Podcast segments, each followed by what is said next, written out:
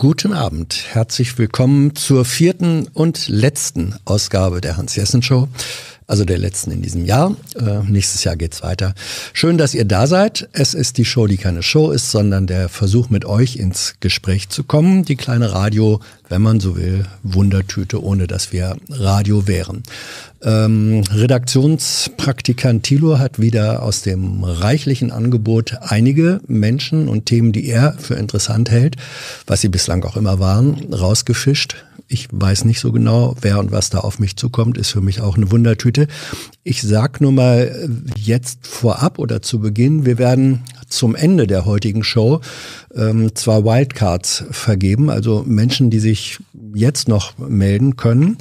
Äh, mir ist aufgefallen ähm, im Prospekt vom Einzelhändler meines Vertrauens, heute im Briefkasten, sind zwei Seiten Reklame für 1A Silvesterfeuerwerk. Das gibt es natürlich nicht. Da waren die Einzelhändler ein bisschen zu voreilig und zu optimistisch. Also mich interessiert, äh, was haltet ihr von der Böllerei?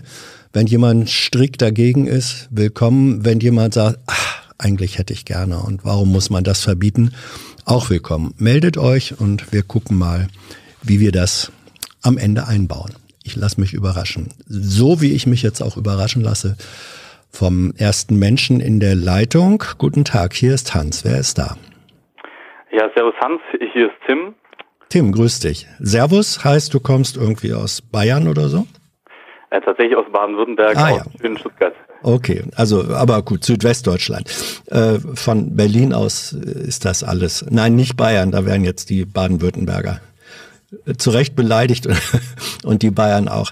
Tim, worüber möchtest du sprechen? Äh, ich würde mit dir gerne über das Thema Impfen sprechen tatsächlich. Mhm. Hey Leute, hier sind Thilo und Tyler. Jung Naiv gibt es ja nur durch eure Unterstützung. Hier gibt es keine Werbung, außer für uns selbst. Das sagst du jetzt auch schon ein paar Jahre, ne? Ja. Aber man muss ja Aber mal wieder darauf hinweisen. Halt, ne? Stimmt halt. Ne? Und ihr könnt uns per Banküberweisung unterstützen oder PayPal. Und wie ihr das alles machen könnt, findet ihr in der Podcast-Beschreibung. Und jetzt geht's weiter. Ja. Fang an. Genau, also ich bin vorhin einfach mal auf Google gegangen und habe dann gegoogelt ähm, Impfumfrage in Deutschland. Und mhm. dann hat mir ähm, das ist eine recht aktuelle Umfrage aus dem Dezember. Das ist eine YouGov-Umfrage im Auftrag der deutschen Presseagentur. Und da sieht man eben, dass 32 Prozent der Deutschen sich so schnell wie möglich impfen wollen. Mhm. 33 äh, wollen es ebenfalls, wollen aber erstmal die Folgen abwarten. Mhm. 19 Prozent sind ähm, dagegen und 16 Prozent noch unentschlossen. Mhm. Ähm, das finde ich an sich schon mal interessant, dass man eben sieht, da sind noch Leute unentschlossen. Ähm, das ist für mich erstmal so eine Sache, okay, die kann man eben noch dazu bewegen, sich impfen zu lassen. Aber was ich dann noch interessanter fand bei der ähm, Umfrage, war, dass sie nach dem Alter differenziert haben. Und äh, da sieht man zum Beispiel, dass die Impfbereitschaft, äh, Impfbereitschaft bei 18 bis 24-Jährigen bei ungefähr 54 Prozent liegt und bei Menschen über 55 sind schon 71 Prozent. Und ähm, damit bin ich so als junger Mensch eigentlich nicht zufrieden. Mhm. In welcher Weise nicht zufrieden? Findest du, es müssten bei den Jüngeren mehr sein oder sagst du, warum wollen die alten Säcke sich alle impfen lassen? Also ich finde tatsächlich, es sollten mehr sein, weil für mich bedeutet jetzt in dieser Pandemie jung zu sein, vor allem, man will halt rausgehen, man will feiern, man will irgendwo saufen und einfach Spaß haben. Mhm. Und ähm, das geht halt jetzt nicht. Und ähm, wir haben auf jeden Fall auch Maßnahmen, äh, die Maßnahmen dagegen, die befürworte ich auch, zum, mhm. wirklich zum größten Teil befürworte ich alle. Ähm, aber wenn ich jetzt das Jahr so, ähm, wenn ich das so retro-perspektivisch da drauf gucke, dann fällt mir eben auf, ich habe immer, also mein Denken und mein Handeln unterscheidet sich dann eben zum Teil trotz allem. Also man kann einfach sagen, da gibt es eine Diskrepanz. Am Anfang habe ich immer noch versucht, ähm, mit irgendwie, also mein Handeln zu rechtfertigen, dass ich mich mit Leuten getroffen habe mit bestimmten Vorsichtsmaßnahmen. Ich finde, die Vorsichtsmaßnahmen sind ja gut, wenn man das macht, ähm, aber mittlerweile bin ich an so einem Punkt angelangt, wo ich dann einfach sage, okay, ähm, ich halte mich dann halt einfach nicht dran und mache manchmal einfach Sachen, die eigentlich meinem moralischen Standard da nicht entsprechen. Mhm. Und ähm, deswegen finde ich es ja eigentlich umso wichtiger, sich impfen zu lassen, weil ich mir dadurch denke, das ist einfach wieder ein, ein Stück zur Normalität und einfach auch wieder eine Lösung, wo wir mehr öffentliches Leben einfach wieder haben und deshalb will ich mich impfen lassen auf jeden Fall auch. Ähm, weil du sagtest als junger Mensch, wie, wie jung bist du denn? 22. 22, okay. Äh, es gibt ja jetzt ähm, wenn du sagst, diese Zahlen ja sollten sich eigentlich mehr junge Menschen äh, impfen lassen, sollten bereit sein. Wir haben ja eine Reihenfolge bei den Impfungen, Risikogruppen zuerst und die Jüngeren kommen dann relativ spät dran. Das heißt also, diese Bereitschaft, wenn du sagst, die Jungen sollten sich mehr impfen lassen, das würde ja nichts dran ändern, dass die meisten von denen von euch erst ziemlich spät dran kämen. Wie findest du das? Also ich muss sagen, ich habe ab und zu immer so einen Gedanken, dass ich finde, eigentlich ist ja die Impfung irgendwo schon auch ähm, ein Privileg vielleicht. Und mhm. ähm, durch die Priorisierung ist es halt irgendwie so vorgegeben und es hat irgendwie, dann hat man so das Gefühl praktisch, okay, die, die Gruppen sind dann und dann dran. Aber letztendlich würde ich mich jetzt nicht trauen, das hier ähm, zu kritisieren, weil ich glaube, ähm, dass äh, die werden ja bestimmt irgendwelche Berechnungen im Hintergrund haben. Ähm, aber ich denke mir manchmal, dadurch, dass man jetzt so diese Abfolge hat, für, ähm, so stellt sich gar nicht so ganz deutlich klar, dass eigentlich Impfungen auch ein Privileg sind, dass man das kriegen könnte. Und ähm, es ist jetzt zum Beispiel halt so, dass junge Leute, die sich, also ich wäre zum Beispiel bereit, mich jetzt vorzuimpfen, aber mhm. das geht halt jetzt nicht. Mhm. Und ähm, das ist, glaube ich, der Nachteil tatsächlich auch an unserer, also das ist, glaube ich, ein Nachteil an unserer Impfstrategie. Ähm, es gibt ja, man kann diese Frage, also wer, welche Prioritäten setzt man, das kann man ja mit sehr unterschiedlichen Philosophien äh, auch begründen, so rum wie so rum. Ähm, zu sagen, die Alten und die Menschen, die im Pflegebereich tätig sind, werden zuerst geimpft. Das ist ja jetzt die, die äh, staatliche Strategie. Ähm, die sagt, wir machen das, weil die am höchsten gefährdet sind. Also man würde jetzt sagen, wie wenn man es auf die christliche Seefahrt überträgt, beim Schiffsunglück Frauen und Kinder zuerst in die Boote. Ähm, es gibt aber auch eine genau umgekehrte Argumentation, die nämlich sagt, sollten wir nicht die zuallererst impfen, die äh, sozusagen die längste Überle und die beste Überlebensstrategie dabei haben. Also eine Logik, die, die dem, die der sogenannten Triage-Logik äh, folgt. Welche Position äh, würdest du denn da einnehmen? Ich meine, du bist jemand, der sagt, na ja, eigentlich vom Alter her könnte ich vielleicht sagen, die Jungen zuerst. Du könntest aber auch sagen, na, wenn ich an meinen Großvater denke oder so, dann vielleicht auch die Alten zuerst. Ich würde mir tatsächlich wünschen, ich weiche da jetzt ein bisschen aus, dass man so das flexibler regelt und ähm, das heißt, ich finde so eine Priorisierung ist schon gut, ähm, aber ich fände es toll, wenn man halt die Möglichkeit hätte, sich freiwillig äh, zu melden, um dann irgendwie auf eine Warteliste zu kommen. Und wenn es dann zum Beispiel ähm, Bereiche gibt, wo eben nicht alle Kapazitäten aufgeschöpft sind, dass man dann die Möglichkeit bekommt, eben sich auch impfen zu lassen, auch wenn man nicht ähm, in dieser Priorisierung äh, vorgesehen ist, mhm. sondern wenn man einfach merkt, okay, wir haben Kapazitäten frei, ähm, dann können wir das machen. Aber ich glaube halt, das ist auf die Realität jetzt nicht übertragbar, weil es eher das Problem ist, dass man trotz allem noch zu wenig äh, Impfungen hat. Ja, also das, das würde ich auch sagen, die, die Realität, äh, wenn man 80 Millionen oder auch nur 60 Millionen Deutsche durchimpfen wollen würde, dann wäre man selbst bei relativ guten und noch weiter ausgebauten Kapazitäten, bräuchte man äh, knapp zwei Jahre. Und wenn man dann sagt, äh, der Impfstoff, wenn man Glück hat, äh, hält der, der Impfschutz ein oder zwei Jahre an, dann kann man gleich wieder von vorne anfangen. Das ist ja auch alles noch relativ äh, ungeklärt. Ähm, es gehört ja zur Impfsituation jetzt, dass das, was bei dir ein Argument war, dass du sagtest, auch die Jüngeren schnell impfen lassen, damit wir bald wieder in eine Normalität reingehen können. Das heißt, also feiern, ich, ja? Hm? Ähm, ich, ich meine vor allem, dass ich mir wünschen würde, dass ähm, wir als junge Bevölkerung, dass wir da eine höhere Zustimmung zu dem Thema mhm. ähm, ha, ähm, haben, weil ich halt einfach, ähm, ich denke, dass es, äh, dass es schon auch viele Leute gibt, so die in dem gleichen Dilemma sind wie ich. Ähm, und ich habe mir auch mal überlegt, zum Beispiel, warum sollte man sich denn als junger Mensch mhm. lassen? Und dann würde ich so sagen, okay, es gibt eine egoistische Perspektive, die ist einfach, dass ich sage, okay, es gibt Langzeitfolgen von, von Corona. Ich habe es bis jetzt durch Glück noch nicht gehabt und deshalb würde ich es einfach auch gern nicht bekommen. Mhm. Ähm, und ich will eben, dass diese Maßnahmen beendet werden und das kannst du eben durch so eine Herdenimmunität am leichtesten erreichen, meiner Meinung nach. Oder das ist ein Weg zurück zur Normalität.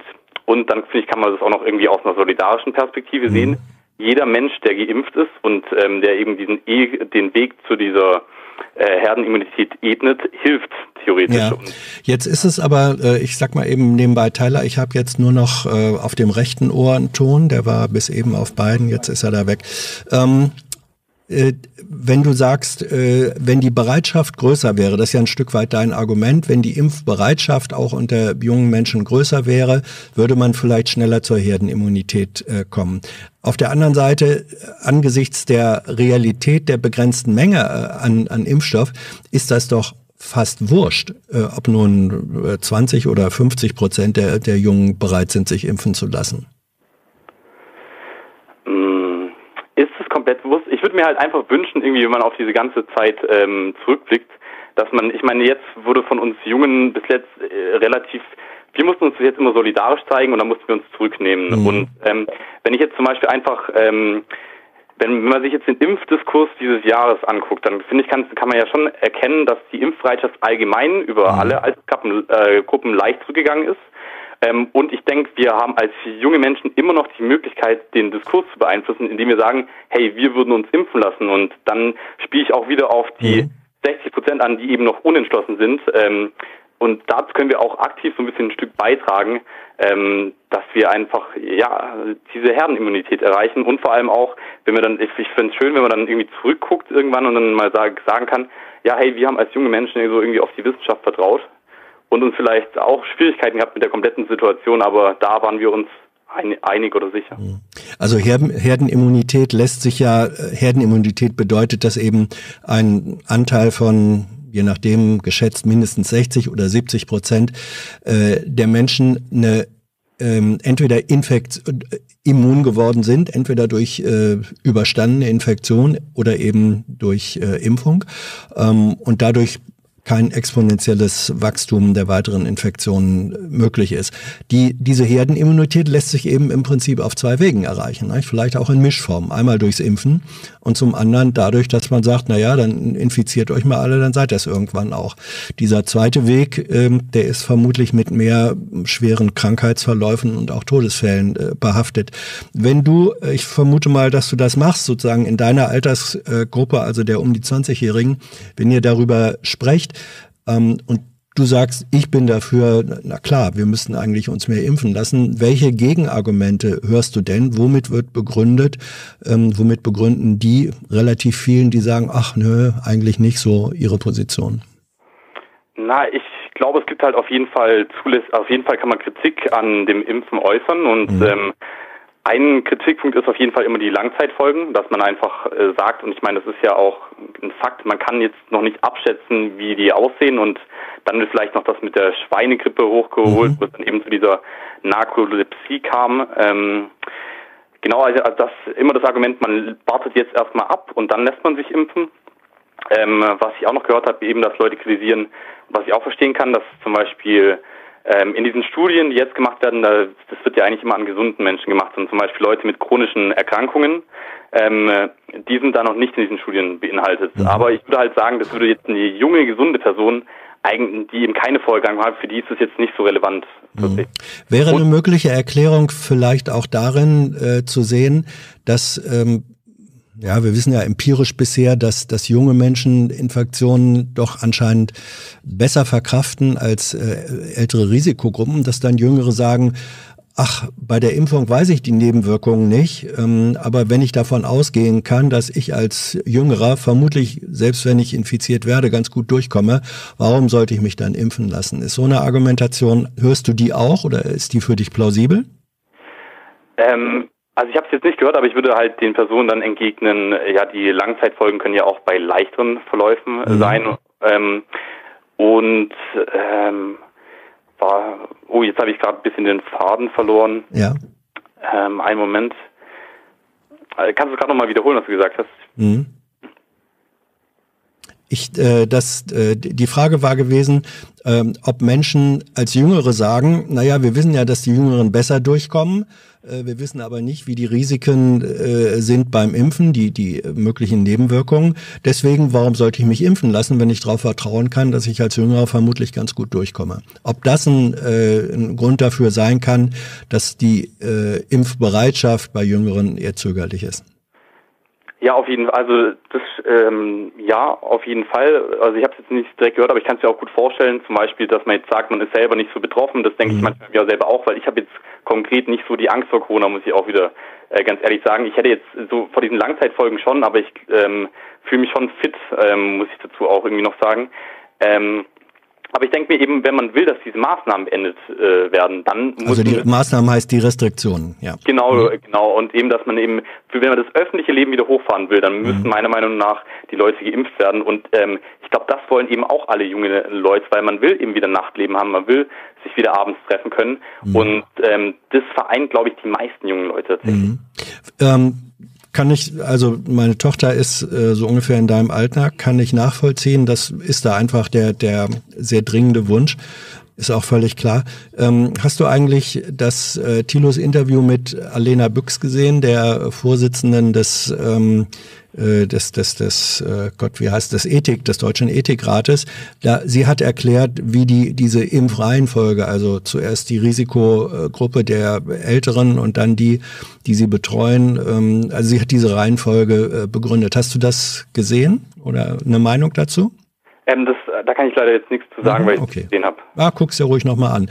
Ähm, Hast du, jetzt werde ich noch mal ein bisschen familiär indiskret, hast du Menschen äh, in deiner Familie, mit denen du im Kontakt bist, die zu der Risikogruppe vor allem der Älteren oder der Vorerkrankten gehören? Also es könnten Großeltern sein oder andere, mit denen du dich darüber austauschst? Ähm, ich habe jetzt direkt, würde ich sagen, ich, ich habe einen Opa, der einfach alt ist. Das mhm. ist halt, der ist ja vielleicht eine Risikogruppe, ähm, aber sonst eigentlich nicht. Ja. Hast du mit deinem Opa äh, dich darüber unterhalten? Weißt du, welche Position er dazu hat?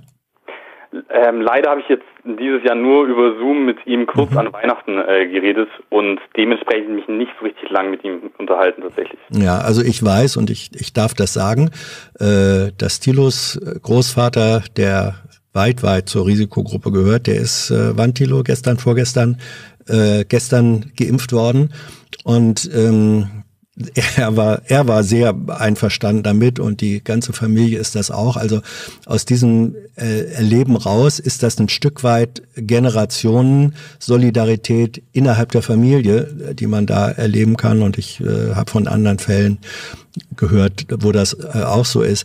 Äh, Tim, vielleicht die, die äh, letzte Frage, was, wie, wie hoch ist bei dir der Anteil, sagen wir mal, des Egoismus, wenn du sagst, Leute, gerade wir Jüngeren müssten eine höhere Impfbereitschaft haben? Oh Gott, jetzt muss ich so meinen, den, meinen Egoismusanteil beziffern. Mhm. Ähm, ich, ich, würde sagen, ich halte mich auf, ähm, ich, na klar, tue, tue ich auch meine Kontakte reduzieren, ähm, aber ich merke einfach ähm, in manchen Fällen, dass ich mich dann doch mit mehreren Leuten treffe und dann mhm auch in Räumen, obwohl ich halt es besser weiß. Und ähm, na, ich muss auch sagen, mit jetzt Ausgangsbeschränkungen ähm, und allem möglichen drum herum gibt es natürlich auch nicht so oft die Möglichkeit, jetzt die Regel zu brechen, weil man natürlich auch Angst vor den Sanktionen oder vor dem Geld irgendwo mhm. hat. Ähm, aber es passiert einfach hin und wieder, dass ich das mache. Und ich muss auch so, zum Beispiel sagen, dass ich ähm, ich bin gern draußen Tischtennis spielen immer noch und ähm, tue auch manchmal da irgendwie noch Sachen einfach gern draußen machen an der frischen Luft. Mhm. Und jetzt ganz, ganz zum Schluss, letzte böse Frage. Ähm, wenn da die Situation ähm, wäre, oder es ist die vorletzte Frage, da kommt gleich noch eine, wenn da die Situation wäre, wo jetzt eine Impfmöglichkeit da ist und neben dir steht einer, der ist Ü70 und du bist da und ihr hättet gleiches Recht, äh, euch impfen zu lassen, wie verhältst du dich dann? Könntest du das überhaupt sagen? Ich würde vielleicht auf ihn zugehen, erst mit ihm reden und ähm, bei ganz schlimmen Dilemmasituationen tue ich einfach manchmal, oder was heißt bei schlimmen Dilemmasituationen, aber ähm, bei ein paar Situationen im Leben würde ich dir einfach sagen, oder würde ich ihm vielleicht einfach anbieten, wir schnicken drum. ja, auch eine Möglichkeit. So, und die allerletzte Frage, die kommt von Thilo rein. Ähm, der, der möchte gern wissen, äh, was hast du in diesem Jahr verloren? War es insgesamt ein verlorenes Jahr oder gibt es verlorene Anteile? Ähm, gibt ja auch Menschen, die sagen, hier verliert eine Jugend ihre Jugend oder Teile ihrer Jugend. Empfindest du das so? Eigentlich nicht tatsächlich, weil klar, man musste auf Festivals oder sowas verzichten, mhm. aber auf der anderen Seite war, ich wohne in einem Studentenwohnheim in, in Freiburg und ähm, ich hatte da einen relativ normalen Sommer, einfach trotz allem. Also mhm. das ist eine, ich wohne in einer Zwölfer-WG, ich hatte immer auch Leute um mich herum ähm, und dadurch war es einfach so, dass wir im Sommer waren wir im See, wir haben ich meine, es gab im Sommer hatten, hatte man ja auch ein Stück Normalität gehabt wieder. Und Mhm. ähm, das würde ich einfach auch nicht äh, so wegreden. Und ähm, deshalb würde ich eigentlich sagen, das Jahr war okay. Ja, so und dann die aller aller allerletzte Frage, weil du das sagst, Studentenwohnheim, 12er WG und so weiter. Ähm, warst du selbst, war dein persönliches Umfeld in irgendeiner Quarantänesituation? Gab oder gibt es Menschen, die an äh, Covid-19 erkrankt sind oder die mindestens infiziert waren? Hast du da was erlebt oder hat dieses Virus äh, dich weiträumig umfahren? Ähm, also in meiner WG jetzt nicht, aber zum Beispiel habe ich ähm, Ex-Mitbewohner gehabt, ähm, die sich angesteckt haben und dann war dann auch zum Teil ganze, äh, das sind, äh, es gibt auch so Stockwerke, dann waren komplette Stockwerke äh, in Quarantäne. Also mitbekommen hat man es auf jeden Fall. Und auch, das finde ich auch interessant, so mit unterschiedlichen Verläufen. Also mein Ex-Mitbewohner, der hat gar nichts gemerkt und dem sein Freund, ähm, bei dem äh, hatte Atemprobleme und bei dem war es eben deutlich schlimmer. Und ähm, das finde ich einfach auch das Gemeine an Corona, dass es eben auf jeden anders reagiert und deshalb finde ich es auch unglaublich schwierig, diese, äh, da- dadurch wird es einfach unglaublich komplex, auch diese Gefahr so wahrzunehmen. Tim, ich danke dir sehr äh, für das Gespräch. Ich wünsche dir äh, Gesundheit und ähm, ja, wenn du Schnick, Schnack, Schnuck irgendwann spielen musst, was dir erspart bleiben möge, dann würde ich dir, weiß ich noch nicht mal, wem ich jetzt, da jetzt die glücklichere Hand äh, wünschen würde. Tim, danke, mach's gut, tschüss. Ich danke dir auch. Ciao. Ja, das war Tim. Interessante Fragestellung. Ja, warum sind die, die äh, jüngeren Menschen offenbar, wenn diese, da ist ja kein äh, Anlass an dieser Umfrage zu zweifeln, warum ist da die, die Impfskepsis oder die Bereitschaft anders ausgeprägt als bei Älteren? Vielleicht ist es aber auch äh, ganz naheliegend. So, ähm, jetzt frage ich mal, gucke rüber in die Regie. Haben wir schon nächsten Anrufer, nächste Anruferin äh, in der Leitung? Nee, wird noch gearbeitet. Na gut, ich wiederhole dann, also wir wollen äh, Wildcard-mäßig zum äh, Abschluss ein bisschen über Böllerei und Feuerwerk reden, eure Meinung dazu. Das kommt am Ende dran. Und jetzt ist wer in der Leitung? Hallo, hier ist Hans. Und hier ist die Iris. Hallo. Iris, ich grüße dich. Ich komme aus der Gegend von Bremen, aus Speckgürkel, Lemwerder genau gesagt. Aha. Äh, Nochmal wo? Wo? Das habe ich jetzt Lemwerder. Aus Lemwerder, ja. Ja, sagt ihr vielleicht auch was? Sag mir EADS was. damals. Ja, ja, genau. EADS, Genau. Airbus und so weiter. Genau, so weiter. genau. Ja. Ja. Iris, Und dein Thema? Mein, mein Thema ist äh, Kommunalpolitik. Mhm. Also ich hatte jetzt so die ersten Folgen gehört und da waren ja welche bei, die sich fragten, äh, was kann ich tun und ich möchte gerne aktiv werden. Und äh, da wollte ich einfach mal das Beispiel geben, wir sind nämlich aktiv geworden. Wer ist wir? Äh, wir haben hier vor, bei der letzten Kommunalwahl eine unabhängige Wählergemeinschaft gegründet. Und das hat sich aus drei Bürgerinitiativen ergeben, die äh, aus verschiedenen Gründen, also die einen haben gesagt, wir hätten, möchten gerne hier kein Gewerbegebiet im Naturschutzbereich haben oder da sind, da nisten äh, Seeadler, da möchten wir kein, kein Gewerbegebiet hin haben. Und die nächsten haben gesagt, äh, die Umgehungsstraße, die ist so, wie sie geplant ist, das äh, passt nicht. Das ist zu dicht am Wohngebiet. Da werden dann andere eben belastet. Und das dritte Thema, was sich gebildet hatte, war, äh, dass der, äh, die ganz, eine Ganztagsschule entstehen soll. Wir haben ja ab 2025 die Verpflichtung, oder die Grundschulen haben die Verpflichtung der Ganztagsschule. Und äh, wir haben hier aber einen sehr gut funktionierenden Hort. Und da war dann so die Frage, äh, muss dann der Hort aufgegeben werden für die Ganztagsschule? Und aus diesen drei Gruppierungen heraus haben wir dann gesagt, also hm, wenn wir jetzt auch noch irgendwie gegeneinander arbeiten, das bringt gar nichts. Lass uns doch mal zusammen rauf. Wir machen hier zusammen eine unabhängige Wählergemeinschaft, haben den Verein gegründet und sind dann zur Kommunalwahl dann angetreten. Wann war die? Das ist äh, vor vier Jahren gewesen. Also wir haben nächstes Jahr haben wir die nächste Wahl. Okay. Ja. Und äh, das Interessante war tatsächlich, wir haben diese Mehrheit der SPD, die waren damals mit über 50 Prozent im Rat vertreten und haben quasi alles für sich gemacht. Und die haben wir aufgebrochen. Wir sind ad hoc mit drei Personen im Gemeinderat reingekommen. Von wie vielen? Von 18. und dann äh, zusammen mit den anderen Parteien, ne, FDP, Mhm. CDU, Grüne, äh, hat, haben wir dann auf die Weise die Mehrheit aufbrechen können, sodass jetzt nur noch äh, acht Personen von der SPD drinne sind im Rat. Ja, so, also ihr wart die, die, äh, wenn man so will, die Blockadebrecher. Genau. Das ist ja eine, wenn man so will, erstmal eine destruktive Funktion, so kann man das sehen. Habt ihr konstruktiv, was habt ihr konstruktiv, was ich jetzt mal unterstelle, bewirken können? Also wir haben äh, erstmal versuchen wir immer wieder für Transparenz zu sorgen. Also wir versuchen jedes Jahr wieder äh, den Livestream der Gemeindeversammlung hier der der Ratssitzung äh, wieder durchzukriegen, aber das ist bisher immer wieder gescheitert. Äh, waren mehr so Kleinigkeiten im Bereich äh, der grünen Politik, die wir bisher durchsetzen konnten. Wir haben letztes Jahr einen sehr großen Erfolg gehabt. Das war unser Antrag, genauer gesagt sogar, also den habe ich sogar geschrieben, dass äh, wir sind jetzt, äh, haben den Klimanotstand ausgerufen in Lemwerder. Das ist ja diese große Initiative, die Ja. auch von Hamm ausging. Und äh, da sind wir mit bei. Und ab nächsten Jahr wird es dann wohl auch einen Klimamanager geben bei uns im Ort.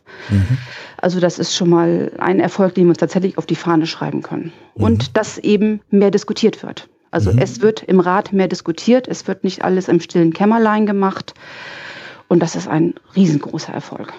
Ähm, also wenn du sagst Transparenz, es wird mehr diskutiert äh, und, und wir schaffen auch mehr äh, Öffentlichkeit, ähm, das, das siehst du als eure Erfolge an, richtig? Das sehe ich absolut als unseren Erfolg an, ja. ja. Ähm, habt ihr, äh, sagen wir mal, wenn du sagst, wir haben die Mehrheit oder die absolute Mehrheit der SPD gebrochen, seid ihr jetzt sozusagen ein fester Block gegen diese gegen die SPD, die vermutlich ja immer noch größte Fraktion ist, äh, oder sind das unterschiedliche Konstellationen bei Abstimmungen?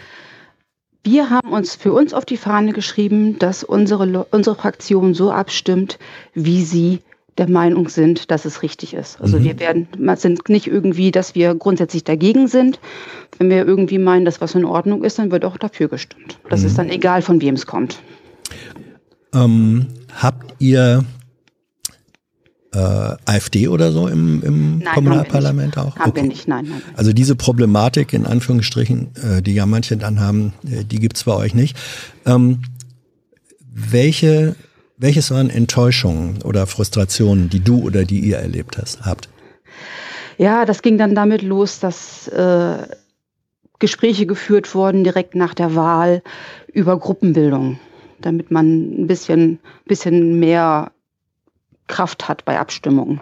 Was bedeutet Und- das? Ja, es hat sich dann äh, eine Gruppe gebildet, die Grüne war alleine im Rat und die hat sich dann mit der FDP als Gruppe zusammengeschlossen, damit sie auch die Möglichkeit hat, in, in Ausschüsse mit reinzukommen, zum Beispiel. Und, ja, Wir hatten, wir hatten dann auch mit der FDP auch gesprochen, wir hatten auch mit der CDU gesprochen. Äh, und die CDU hat sich dann allerdings mit der SPD zusammengetan, was dann wieder zu einer großen Gruppe führte, die wieder relativ viel äh, an uns vorbei machen konnten. Also die haben äh, auf die Weise ihre Mehrheit quasi wieder hergestellt.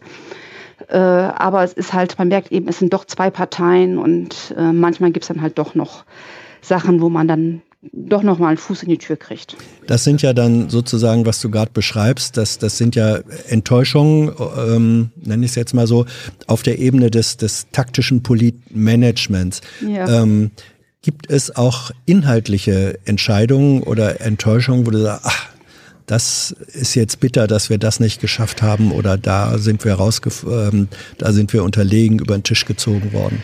Ja, also dieses Gewerbegebiet, was wir eigentlich nicht haben wollten, das ist äh, jetzt doch in der Mache. Und äh, wir können alle nur hoffen, dass, der, dass die Seeadler sich nicht am Brüten hindern lassen. Das ist, äh, ist uns eigentlich dazu dicht dran. Da werden wir wohl auch, ja, da haben wir einfach keine Chance gehabt. Da sind wir nicht gegen angekommen.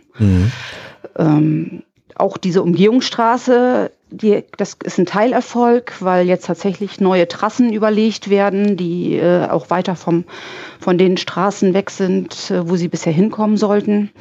Also so, ja, das ist Hä- Hälfte, Hälfte, sagen wir es mal so. Mhm. Und ähm, der Hort?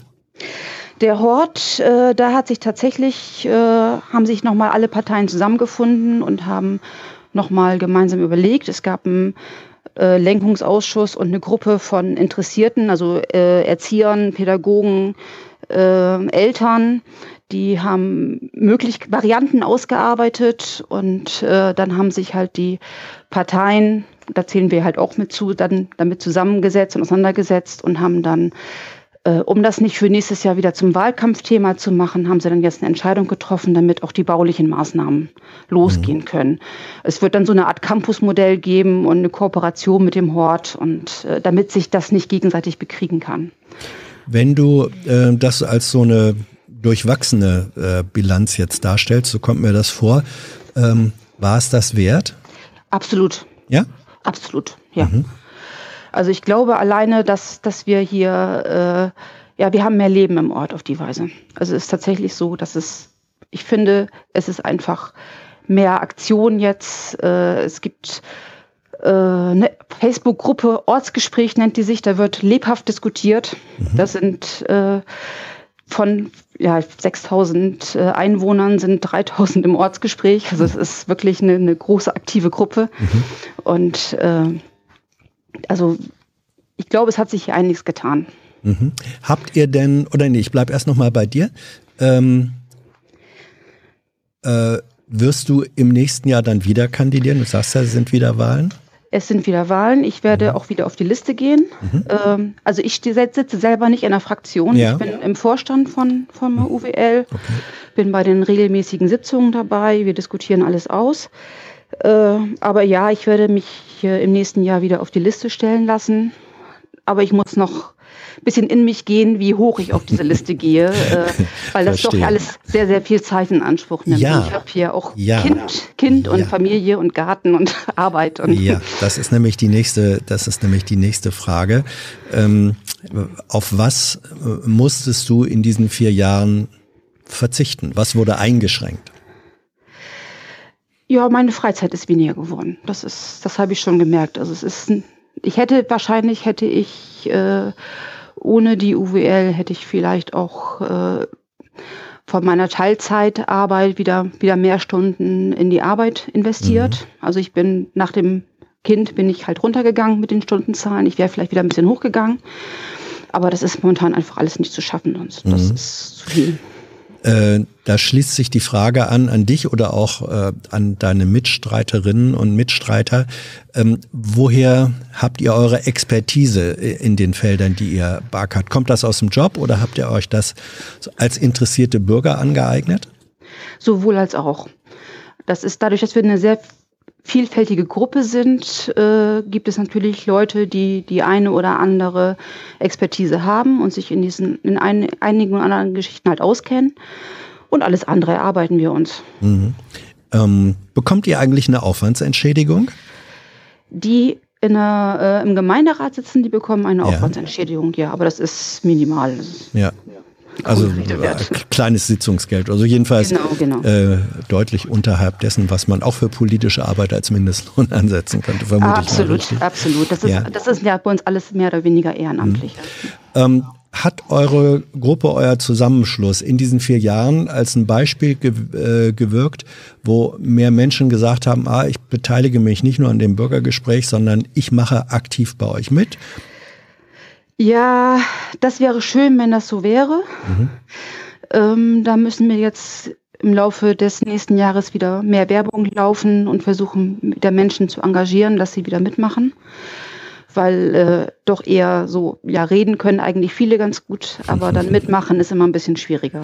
Mhm, das verstehe ich. Was sagst, Iris, du denjenigen, die sagen, ähm, Erstens, Politik ist ein schmutziges Geschäft, da will ich mir nicht die Finger schmutzig machen. Und zum Zweiten, Kommunalpolitik ist sowieso nur so ein Klein-Klein, da will ich meine Energie nicht reingeben. Kommunalpolitik ist da, wo wir wohnen. Und ich kann im Kleinen vor Ort, kann ich Sachen, kann ich dafür sorgen, dass Sachen besser werden. Und das ist eigentlich wichtig für uns, für unsere Familie, für unsere Kinder. Und das ist eigentlich so bei mir die Intention vor allem gewesen. Mhm. Und das denke ich, das ist für die meisten auch so der, der eigentliche Ansatzpunkt. Also die Verhältnisse da ändern, wo sie eure persönlichen Verhältnisse sind. Genau, genau. Und äh, wo man eben auch eingreifen kann, auch ins größere Ganze, ne, die, die Klimaproblematik. Äh, da haben wir jetzt einen Fuß in der Tür. Wir sorgen dafür, haben mit dafür gesorgt, dass wir nächstes Jahr hier einen Klimamanager kriegen. Der, die Ratsmitglieder haben schon eine Schulung gehabt, was, äh, was es so an Möglichkeiten gibt, Mhm. was man so machen kann. Und das sind, ja, das sind kleine Schritte, aber es sind Schritte. Mhm. Ähm, und was ist mit diesem häufig gehörten Urteil gerade von Menschen, die nicht selbst in der Politik drin sind? Äh, Politik ist ein schmutziges Geschäft. Wer in die Politik geht, verliert seinen Charakter. Hast du auch solche Erfahrungen? Du hast ja dann auch mit Politikern zu tun, die schon ein bisschen länger da drin sind und so. Welche Erfahrungen hast du da gemacht? Ah, da gibt es bestimmt solche. Das Mhm. kann man, das, aber das ist, es gibt Menschen mit unterschiedlichen Charakteren und die einen reagieren halt so und die anderen so. Mhm. Ich glaube, das kann man nicht verallgemeinern. Letzte Frage, Iris. Ähm, als Journalist interessiert uns natürlich, wie gehen die Medien ähm, sowohl äh, lokal als auch vielleicht auch überregional äh, mit euch um? Kommt ihr da vor? Habt ihr Kontakte zu denen? Sind die interessiert an dem, was ihr tut? Oder, oder ähm, arbeitet Ja, ihr sozusagen im luftleeren äh, medialen Raum? Also es gibt ja, ja zwei Zeitungen. Das eine ist die Nordwestzeitung, die mehr so Richtung Brake halt Ja. orientiert ist und die andere halt der Weserkurier. Mhm. Und äh, aus beiden Bereichen haben wir unsere Ansprechpartner und wenn wir was haben, Pressemitteilung machen oder sowas, dann ist es auch vertreten. Das Mhm. ist, Also ihr kommt, schon. ihr kommt vor. Ja, Das, wir was ihr macht, äh, wird auch öffentlich äh, dann verbreitet ähm, dargestellt. Das passiert ja, schon. ja, ja, ja, ja. Wir müssten, wir müssten un unsere eigene Öffentlichkeitsarbeit müssten wir wieder ein bisschen verbessern. Da haben wir im Mhm. Moment gerade niemanden, der, der das vernünftig aufarbeiten kann und äh, dafür sorgen kann, dass das weitergereicht wird, also Pressemitteilungen schreiben oder so. Aber Mhm. Äh, auch das werden wir nächstes Jahr wieder intensivieren. Finden eigentlich in so einem Kommunalparlament äh, echte, wirkliche Debatten statt oder äh, ist das unter, läuft das unterhalb einer, einer, wie soll ich das sagen, einer authentischen, einer wirklich einer, einer grundlegenden äh, Diskussionsebene? Ja, das äh, früher war es gar nicht. Da haben wir schon dafür gesorgt, dass es ein bisschen jetzt passiert.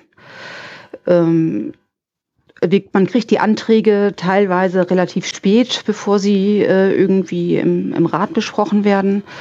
Dann versuchen wir sie halt äh, in der UWL nochmal irgendwie zu besprechen, was nicht immer rechtzeitig klappt, weil manchmal kommen sie halt zu kurzfristig und dann wird im Rat selber dann auch nochmal drüber gesprochen. Aber ähm, das könnte noch mehr werden.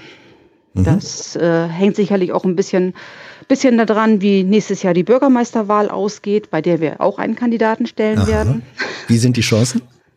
Äh, ja, wir haben drei Kandidaten. Das ist schon mal eine echte Wahl, die dann vorherrscht. Und ich glaube, seine Chancen sind gar nicht so schlecht.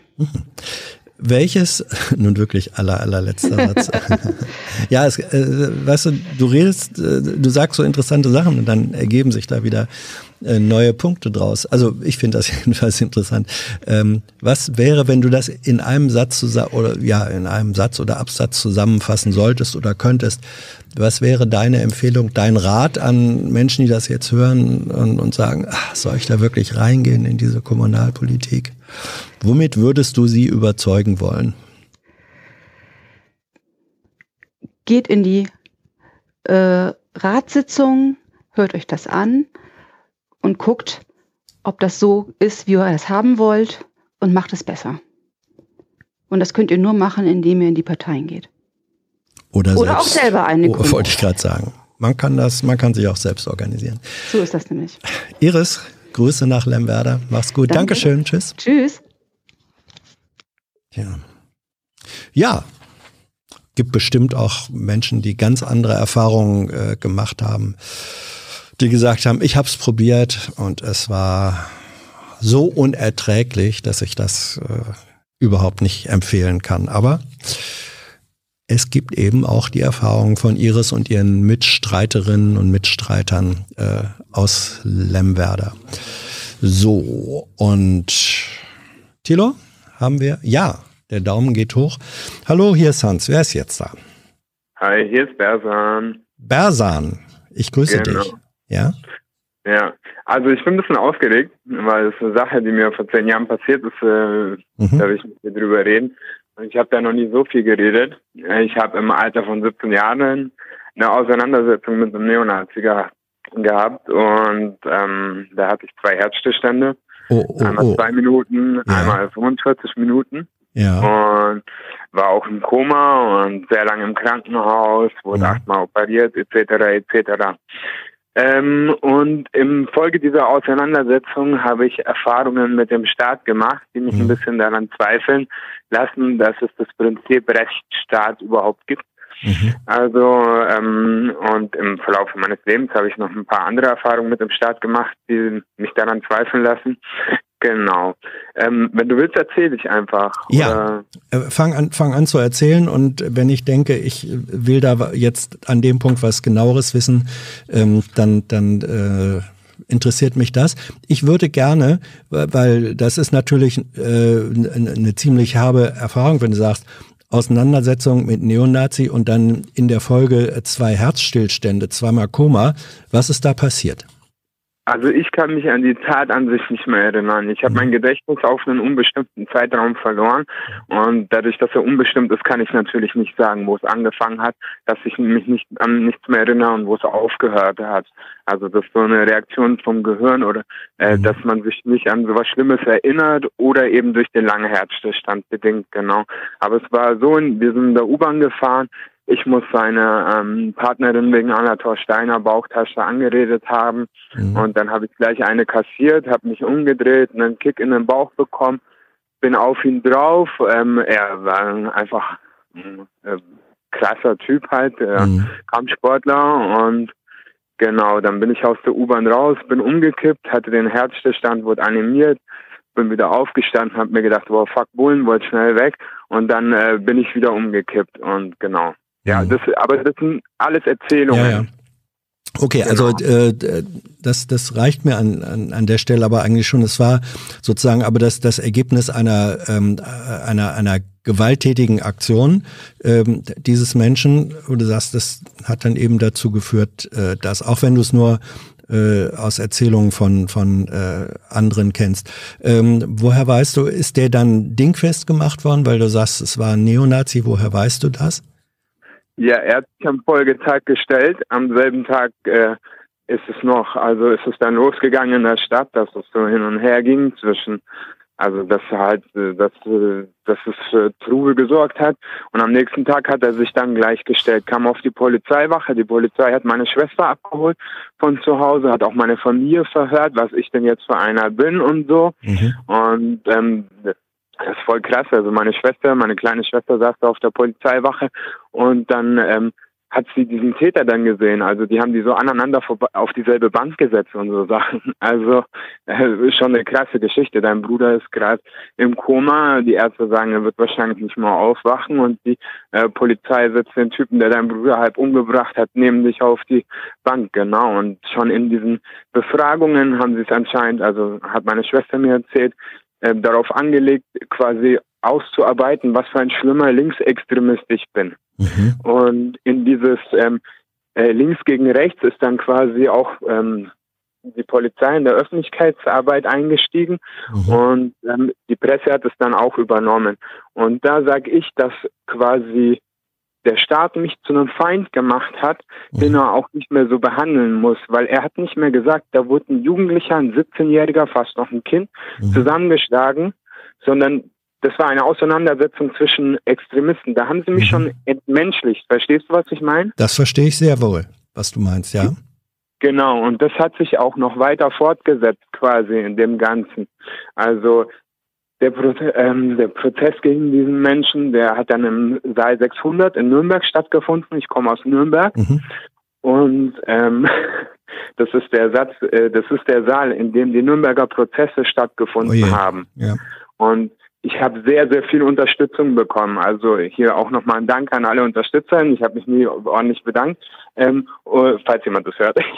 und ähm, da waren halt viele Leute, die gesagt haben, okay, wir versammeln uns jetzt hier und wir wollen quasi ähm, ähm, verhindern, dass die Neonazis diesen Prozess vereinnahmen. Und wir Mhm. waren dann, also unsere Leute waren dann als erstes da, haben sich dann da reingesetzt und dann hat der Richter Kasper, möge der Blitz ihm am Scheißen treffen, ähm, quasi diesen Saal räumen lassen zugunsten der Neonazis, ähm, um quasi ihnen eine Teilnahme zu ermöglichen, obwohl sie zu spät gekommen sind und Mhm. zu spät da waren.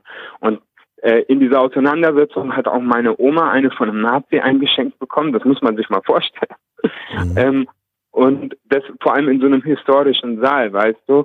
Und ja, genau, das ist jetzt so grob Ja. eine. Ja, äh, lass mich an ein paar Stellen äh, einfach ein paar Fragen stellen. Ähm, war es so, kam der Prozess deswegen zustande? Ähm, offenbar war ja dann äh, der Typ, der dich da niedergemacht hat, ähm, äh, der war ja offenbar der Angeklagte, so verstehe ich das. Habt ihr, habt ihr ihn angezeigt oder war es eine, eine ähm, Anzeige äh, von Seiten des Staates? Ja, der Staat hat natürlich ähm, äh, ähm, Anzeige erstattet, weil der Staat Mhm. das immer macht, wenn es um Körperverletzungsdelikte gibt. Das Ja. wird mit einem öffentlichen ähm, äh, äh, Recht äh, oder öffentlichen Interesse äh, Mhm. legitimiert und da will der Staat quasi nicht, dass sich außerhalb seiner Justizierbarkeit Leute sich auf was einigen können, weil er ist der Herr über alles. Er beherrscht uns. Und ähm, das wollten die damit festmachen, aber meine Eltern haben, die waren gesetzliches Vormund für mich damals noch, Mhm. haben quasi die Nebenklage Ja. geführt. Ja. Ich, ich äh, für meinen Teil würde nie im Leben jemanden anzeigen, weil ich den Staat nicht, also die, die brauchen nichts für mich zu machen. Mhm. Ja. Ähm, also ich äh, erlebe dich jetzt als jemanden, der ähm, dem Staat als Organisationsform, sage ich mal, als Organisationsform, äh, die eine Gesellschaft sich gibt oder in der eine Gesellschaft organisiert ist, grundsätzlich sehr skeptisch gegenübersteht. Das richtig? Äh, Zumindest äh, diesem Staat eine Form von Organisation wird es immer geben. Das Mhm. erzwingt äh, die Komplexität unseres Lebens. Also ähm, allein die Produktion von gewissen Sachen, die also zum Beispiel, ich kann jetzt kein Metall schmelzen Mhm. und mir ein Werkzeug bauen, das geht nicht und da braucht es eine Organisationsinstanz. Also ja, aber ich würde die gern von unten gesteuert sehen Ja. und ähm, ja, das hätte ich schon gerne. Aber wenn ich das sage, dann bin ich wieder dieser vermeintliche Linksextremist, werde vom Staat wieder ent entmenschlicht Mhm. und ähm, wenn ich dieses Anliegen, wenn ich diesem Anliegen wirklich nachgehe, eine Selbstorganisierung zu machen, keine Steuern zahle, dann mache ich mich auch strafbar. Das heißt, ich kann gar nicht außerhalb dieses Narrativs Staat funktionieren, weißt du? Mhm. Und darin sehe ich auch eine Art von Gewalt. Ja, ja, natürlich. Staat ist Gewalt. Also ähm, das, äh, der, es heißt im Grundgesetz, alle Staatsgewalt geht vom Volke aus. Und der Satz macht nur Sinn, wenn man sagt, ja, es gibt, es gibt ähm, Gewalt und der Staat hat, das ist sozusagen ähm, auch Bestandteil dessen, was man jedenfalls äh, bei uns unter Rechtsstaat äh, versteht. Es gibt A, die Gewaltenteilung. Auch dieser Begriff setzt Gewalt voraus, sonst könnte man sie gar nicht teilen. Und es gibt das äh, staatliche Gewaltmonopol. Auch das Gewaltmonopol setzt Gewalt äh, voraus. Ähm, wenn du, äh, ich habe zwei Fragen. Die eine ist nochmal konkret auf dich bezogen. Woran, wenn du sagst, ich wurde dargestellt und entmenschlicht äh, als, als Linksradikaler, ähm, woran wurde das festgemacht? Wurde, gab's da, haben die irgendwelche Indizien benannt oder ähm, woran, ja, woran wurde es festgemacht? Also ich bin anscheinend einmal im Verf dem Verfassungsschutz aufgefallen, als ich mit 15 mit einem linksradikalen Soundsystem durch Nürnberg gezogen bin, Mhm. bei einer Reclaim the Streets Demo. Also Mhm. auch lächerlich, wie kann 15-jährig, also egal. Ähm, und ja, also ich glaube, das war so ein Indiz und wahrscheinlich wurde ich öfters auf äh, Demos, Demos kontrolliert und Mhm. so. Ja. Verstehe. Also du bist sozusagen, du, du äh, denkst, dass du da in Raster reingekommen bist, äh, wo sich dann sozusagen das Narrativ, aha, Bersan ist ein Linksradikaler, äh, draus, draus schnitzen äh, ließ. Würdest du dich denn selber als äh, Linken oder auch linksradikal oder so äh, definieren? Also was du schilderst, ich hätte jetzt eher ein bisschen so Richtung Anarchosyndikalismus gedacht, ganz falsch, oder wie, wie definierst du dich politisch selbst? Ja, ich sehe mich schon in der Tradition von so, äh, also äh, ich sehe mich in der Tradition von Anarchosyndikalisten, mhm. freien Kommunisten, wie man das sehen will. Also, ähm, also das ja, ja, irgendwie so. Ich will das nicht an so einer festen Definition Ja, okay. festmachen, aber ich will ähm, die Produktion mit meinen Mitmenschen selbst organisieren und ähm, ja, genau. Mhm. Ja, Jetzt hast du ja, und das, äh, du, hast ja gesagt, und das finde ich schon einen sehr zentralen Satz, ähm, ich habe Zweifel daran, ob wir überhaupt in einem Rechtsstaat hier leben. Das war dein Satz, ne? Richtig? ja. Ja. Ähm, was wäre denn für dich oder was, was sind für dich Merkmale eines Rechtsstaates, wo du sagst, die werden für mich hier nicht mehr erfüllt? Naja, also es ist schon die Überschneidung von Juristen, also ähm, ich, ähm, von ähm, Parlamenten und Gerichten. Also wenn man in die Parlamente schaut, wie viele äh, Juristen sind dort, mit welchen Leuten umgeben sie sich, ähm, das finde ich auf jeden Fall kritisch. Also Mhm. dass, dass Leute aus so einem extrem kleinen Kreis die Parlamente ähm, bestimmen und äh, die Juristerei, also die Gesetzgebung mitbestimmen und gleichzeitig aber auch im Kulturbetrieb total mächtig sind. Also viele Theaterstücke werden überdurchschnittlich viel von äh, Juristen gemacht. Ähm, äh, ähm, Bücher werden ganz oft von Juristen geschrieben. Ähm, ja, sie sind einfach äh, sehr mächtig, aber Mhm. ich äh, sehe jetzt keine ähm, äh, Juristenverschwörung dahinter, Mhm. sondern ich sehe halt, dass das so eine Dynamik in unserem System ist. Ja. Ja. Ich, ich äh, verstehe, wo, wobei ich jetzt äh, sagen würde, ähm, zum Prinzip der, des Rechtsstaates äh, oder zu den Prinzipien des Rechtsstaates, wie man sie auch niedergeschrieben finden kann, gehört ähm, die Gewaltenteilung, gehört die Unabhängigkeit der Rechtsprechung, also der, äh, der Gerichte. Wenn du jetzt sagst, und das stimmt ja auch empirisch, es gibt die Berufsgruppe der ausgebildeten Juristen in allen Parlamenten ist verdammt groß. Die ist sehr viel höher, als sie in der Gesellschaft eigentlich hätte. Also Juristen eignen sich offenbar sehr gut, um ähm, Abgeordnete und Politiker zu werden. Aber Juristen, das ist ja noch nicht identisch damit, dass man sagt, wir haben hier eine Verflechtung mit der Rechtsprechung, mit Richtern. Hm, äh, werden sie nicht äh, irgendwann zu, sind, werden nicht die besten äh, Richter oder Staatsanwälte und ähm, gehen dann, also jetzt gerade ist es doch Mhm. so, dass am Bundesgerichtshof ein Ex-Politiker von der CDU Ja, ist, oder? Das ist doch die neueste Benennung und der Typ war zuvor auch Lobbyist. Ja. Also, Also, äh, also gibt ja, es ja. diese Verflechtung ja ganz eindeutig. Ja.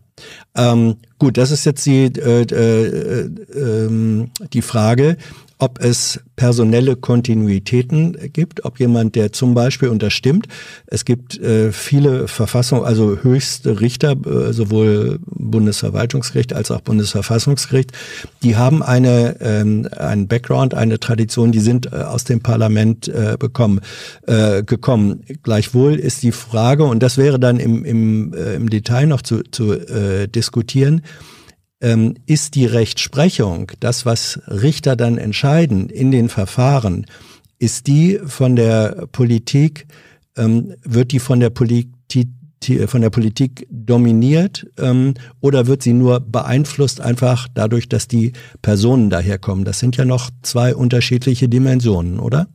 Ja, aber das muss ja nicht so direkt sein. Immer man Mhm. schaue in die Türkei. In der Türkei zum Beispiel muss Erdogan nicht im obersten Gerichtshof der Türkei anrufen, weil er Mhm. Urteile erzwingen will, sondern das haben ähm,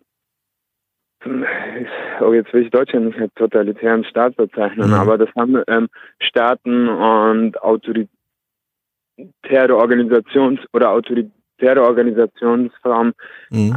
äh, in sich, dass sie quasi so eine ähm, Gefolgschaft ähm, ähm, produzieren, die nicht angewiesen sein muss. Mhm. Also und ähm, ja, das sehe ich definitiv. Also Mhm. wir haben nicht umsonst jetzt die Diskussion in der USA mit der ähm, äh, äh, Richterin am Supreme Court, dass sie ähm, das Ganze konservativ prägen wird auf Jahrzehnte, die USA, weißt du? Mhm.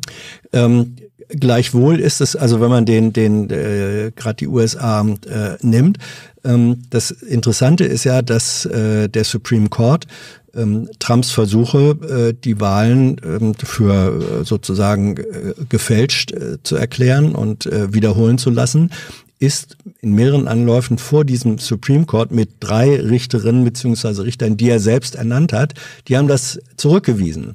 Wäre das nicht eher ja. ein Indiz dafür, dass man sagen kann, naja, so ganz einfach und eindeutig ist das mit dem, mit der Durchgriffsmöglichkeit der Staatsautorität dann doch nicht?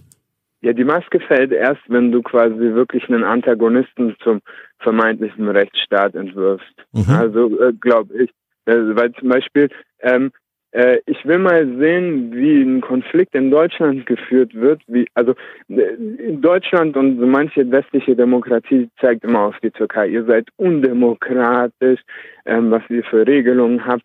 Aber in dieser ganzen Debatte wird vergessen, dass die PKK, die bewaffnete Gruppe und viele mhm. andere linke Organisationen Bewaffnete da drüben haben. Keine Ahnung, vielleicht sind es 40.000 Bewaffnete.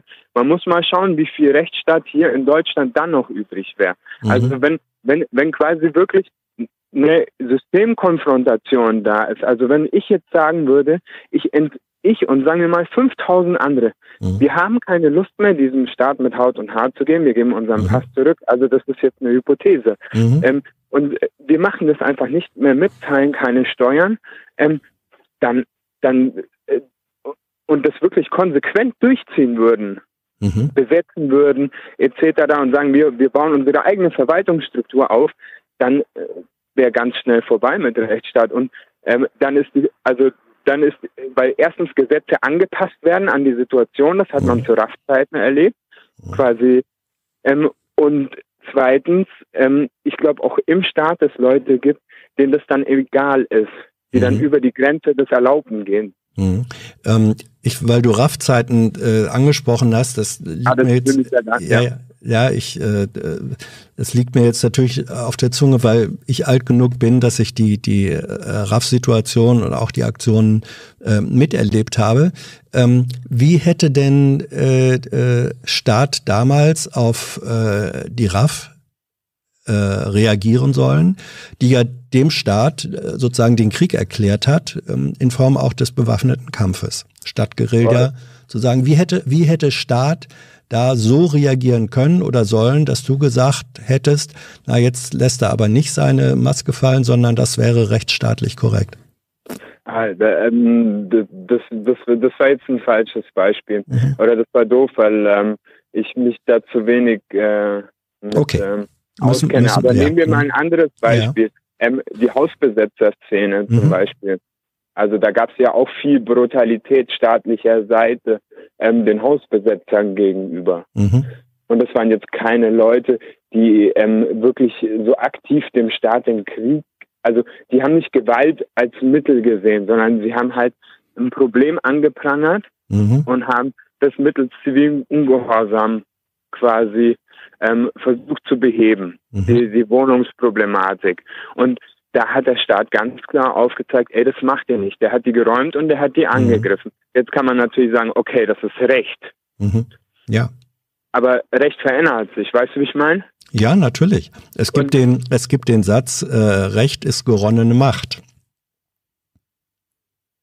Ja, also Macht, die sich, äh, Machtstrukturen, die sich dann verfestigen äh, und, und zu Normen, auch rechtlichen Normen und Gesetze sind rechtliche Normen, zu rechtlichen Normen verfestigen, ähm, die die Machtverhältnisse, unter denen sie entstanden sind, ähm, zementieren und bestätigen. Das, das ist der Prozess, den du beschreibst, richtig?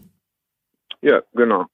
So, hast du eine Vorstellung davon, ähm, wenn du jetzt sagst, ich mit meiner politischen Grundeinstellung und, und äh, Tradition will eine andere Form von ähm, Organisation des gesellschaftlichen Lebens, die gleichwohl ähm, gleiches Recht für alle und Rechtssicherheit, also das, was man eigentlich auch unter, von Rechtsstaat erwartet, ähm, gewährleistet. Hast du eine Vorstellung davon, wie ein Staat, von dem Bersan sagen würde, ähm, das wäre mein Rechtsstaat, aussehen könnte? Hm, es gibt, es gibt ja Versuche, also zum Beispiel bei den Zapatisten, mhm. die sagen, äh, dass man, äh, dass man versuchen muss, das wieder äh, das Unrecht wieder ähm, recht zu machen Mhm. quasi. Also ähm, und dass man das quasi der Gemeinschaft vorlegt, aber Mhm. die sind ja ganz anders organisiert. Also Die der Blick nach Mexiko. ja, der Blick Ja. nach Mexiko. Ich, man, man muss sich als Anarchist ja quasi, ähm, oder ja, jetzt bezeichnen wir schon so, aber ja, als nö, ist Anarchist ja, muss ja man sich okay. ja Ja. an, an den bestehenden ähm, ähm, Modellen orientieren, weil es Mhm. gibt es gibt nicht viele bestehende Modelle, weil du kennst die Geschichte, die wurden platt gemacht. ja. Ja, manche sind auch an ihren eigenen inneren Widersprüchen gescheitert. Es war nicht immer nur ein Plattmachen von außen, glaube ich. Ähm, Aber, aber viele wurden auch platt, platt gemacht. Ja, manchmal funktioniert das auch die Außenkraft und die Binnenkraft in unheilvoller Weise für gute Ideen äh, zusammen. Äh, Bersan, ähm, äh, Thilo reicht mir gerade rein, ein Podcast-Tipp von uns für dich. Äh, Zündfunk-Generator, also Z- Zündfunk ist bayerischer Rundfunk, wie du wohl weißt, da du ja, wie du sagst, aus Nürnberg kommt. Hallo Franken. Ähm, gibt es die Thematik, wie Polizei äh, und Justiz es Rechtsextremisten leicht machen. Also da wird, weiß nicht, ob du das schon mal gehört hast oder, oder äh, reinhören willst, da wird das, was dich bewegt, ähm, zumindest auch dort diskutiert. Wäre also ein, ein Podcast-Tipp dabei. Ähm, meine letzte Frage an dich äh, sind, ich meine, zweimal Koma, äh, sind gesundheitliche Folgen geblieben oder ähm, ist das Gott sei Dank dir erspart geblieben? Ja, also ich habe noch Schmerzen, ja. Mhm. Aber, ähm, also ich habe ab und zu Schmerzen im Bein, aber ähm, das äh, geht. Aber mein Gedächtnis funktioniert, glaube ich, nicht mehr so ganz. Aber es ist halt immer schwer, das zu sagen, wie es davor Mhm. funktioniert und wie danach. Ne? Also vor allem, wenn es so ein einschneidendes Erlebnis in der Mitte gab, Ja. dann ist das in den Überlegungen so Raum einnimmt. Aber glaubst du, dass Mhm. es diesen, also äh, dass der Rechtsstaat so gut ist, wie er im Moment ist? Nein, ähm, also Rechtsstaat ist, äh, wenn du nach meiner Meinung äh, fragst, ich glaube schon, dass wir in einem Rechtsstaat äh, leben, wenn man die Grundkriterien dessen, was Rechtsstaat eigentlich ausmacht, die Gewaltenteilung, äh, die, die, dass auch Staat an, an äh, staatliches Handeln an Gesetze äh, äh, gebunden ist, dass er nicht willkürlich äh, agieren darf, dass die Bürger Grundrechte auch gegenüber dem Staat haben, dass die Justiz äh, unabhängig zu sein hat. Ich denke schon, dass wir, dass wir die Strukturen dieser Rechtsstaatlichkeit durchaus haben. Was wir aber häufig genug nicht haben, ähm, ist, dass diese Strukturen ähm, in der richtigen und angemessenen Weise eingehalten werden. Das heißt, Rechtsstaat und wenn man Rechtsstaatlichkeit als eine Form von gesellschaftlicher und auch politischer Praxis ansieht, dann bin ich schon der Auffassung, dass diese, dass Rechtsstaatlichkeit etwas ist, was sozusagen im täglichen Kampf darum immer wieder hergestellt äh, werden muss. Und allein, dass dieser Rechtsstaat ist nichts, was sozusagen als Manna, als, als politisches Gottesgeschenk vom Himmel fällt, sondern äh, auch unter den Bedingungen des Rechtsstaates gibt es Interessen, auch Interessengegensätze, die immer versuchen werden, die Möglichkeiten, die sich äh, bilden, zu ihren Gunsten äh, auszulegen. Und da finden dann Kämpfe und Auseinandersetzungen statt. So. Und so gesehen äh, wäre meine Auffassung, ja, wir haben im Grunde einen, die Bundesrepublik ist ein Rechtsstaat, äh, aber es, aber, aber diese Rechtsstaatlichkeit wird oft genug auch im Konkreten bedroht, beeinträchtigt und muss deswegen immer wieder neu, täglich neu erkämpft werden. Das, das wäre meine Position, wenn du danach fragst. Mhm. Und da sehe ich zum Beispiel dann auch schon Unterschiede, ähm, auch in der Justiz und in der Rechtsprechung, äh, zum Beispiel zur, zur, äh, zur Türkei. Ähm, also es ist, ist ja kein Zufall, dass das Cem Dündar äh, Asyl in Deutschland hat und äh, in der Türkei gerade zu, ich weiß nicht, 27 Jahren oder so äh, verurteilt worden ist und so weiter. Also ähm, ich will da nichts äh, schönreden, aber die Unterschiede sehe ich dann doch. Bersan, ich danke dir auf jeden Fall ähm, für ähm, deine für deinen Anruf und das ist eine ganz unglaubliche eine ganz unglaubliche Geschichte, die du uns äh, äh, erzählt hast. Bitte, Tilo? Ja, ah ja, ähm, das möchte Tilo wissen. Äh, der, der, der, ja, der Chat möchte das wissen. Ähm, Hat der Täter eine Strafe bekommen und wenn ja, welche? Ja, der hat fünf Jahre, sechs Monate bekommen, hat vor Gericht gesagt, er bereut aber wir haben einen Kurden aus Regensburg, der mit ihm auf Zelle saß äh, und der hat gesagt, er bereut gar nichts. Der mhm. Typ ähm, ist auch jetzt noch NSU-Unterstützer, also war am letzten ähm, äh, am letzten Tag des NSU-Prozesses vor Ort und hat einen der Mitangeklagten, ich habe den Namen leider vergessen, ja. abgeholt und ist immer noch aktiv in der Neonazi-Szene. Ja. Ähm, hat er die Zeit fünf, du sagtest fünf Jahre, sechs Monate komplett äh, abgesessen oder ist er vorzeitig rausgekommen, weißt du das? Ich, ich, ich kann es nicht genau okay. sagen, aber wahrscheinlich zwei Drittel. Ja, gut. Aber er ist, äh, er ist zumindestens ähm, als Täter äh, wegen dem, was er dir angetan hat, verurteilt worden. Das ist, das ist schon passiert, richtig? Ja, aber die Polizei wollte, hat erst auf Druck der Öffentlichkeit und äh, der Leute, die politisch gegen rechts arbeiten, mhm. quasi zugegeben, dass er ein Nazi war. Mhm. Also sie wollten diesen rechten Hintergrund verschleiern. Mhm. Ja. Aber er ist, und das ist dann, ähm, weißt du, das ist dann wieder vielleicht so ein Teil dessen, auch wenn ich sage, Rechtsstaat und Rechtsstaatlichkeit ist etwas, was ähm, äh, täglich erkämpft werden äh, muss. Und wenn zu diesen Kämpfen gehört, zu sagen, äh, Moment, das ist eben nicht einfach der nur ein, in Anführungsstrichen einfacher Gewalttäter ist, sondern hier gibt es einen politischen Background. Wenn das dadurch, durch solche Kämpfe auch ans Licht und in die Öffentlichkeit kommt, dann ist das, finde ich, ein guter Teil dieser Form auch. Bersan? Ja, ja, hau rein, hau rein. Okay, danke dir. Ja. Mach's gut. Tschüss. Wow, das war auf allen Dimensionen. Meine Güte. Ich rede zwischendurch äh, über Geld. Wenn ihr findet, dass das ein tolles Gespräch war, dass ihr solche und andere Menschen, die vielleicht sonst gar nicht so sehr in, in der Öffentlichkeit kommen würden, dass das weitergehen soll, dann unterstützt diesen Kanal. Ihr wisst, wie ihr das äh, machen könnt. Ich würde mich darüber freuen. So. Einmal tief Luft holen, einmal Schnitt und ähm, hier ist Hans. Wer ist da? Noch nicht? Ah, ich dachte, da hinten wäre schon ein Daumen hoch gegangen. Jetzt geht der Daumen hoch. Hier ist Hans. Wer ist da? Hallo, hier ist die Hayes. Hayes? Ja. Was für ein schöner Name. Hayes, worüber möchtest du sprechen? Ähm, ja, also erstmal ein bisschen Grüße an die Rosa, die hat mich nämlich dazu inspiriert, mm. ähm, weil sie mich sehr an mich selbst erinnert hat, von mhm. ihrem Enthusiasmus her, wie sie so über ihre Sache gesprochen hat mhm. und, ich habe viele Dinge wiedererkannt. Ähm, ja, mir ging es ähnlich wie ihr, nur zu einem anderen Fachbereich. Mhm. Ähm, ich arbeite im öffentlichen Dienst ähm, auf der Ausländermigrationsbehörde.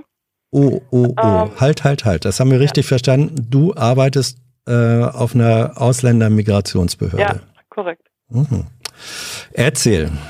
Ähm, ja, ist äh, vielleicht ein bisschen spät, aber äh, 2015 mhm.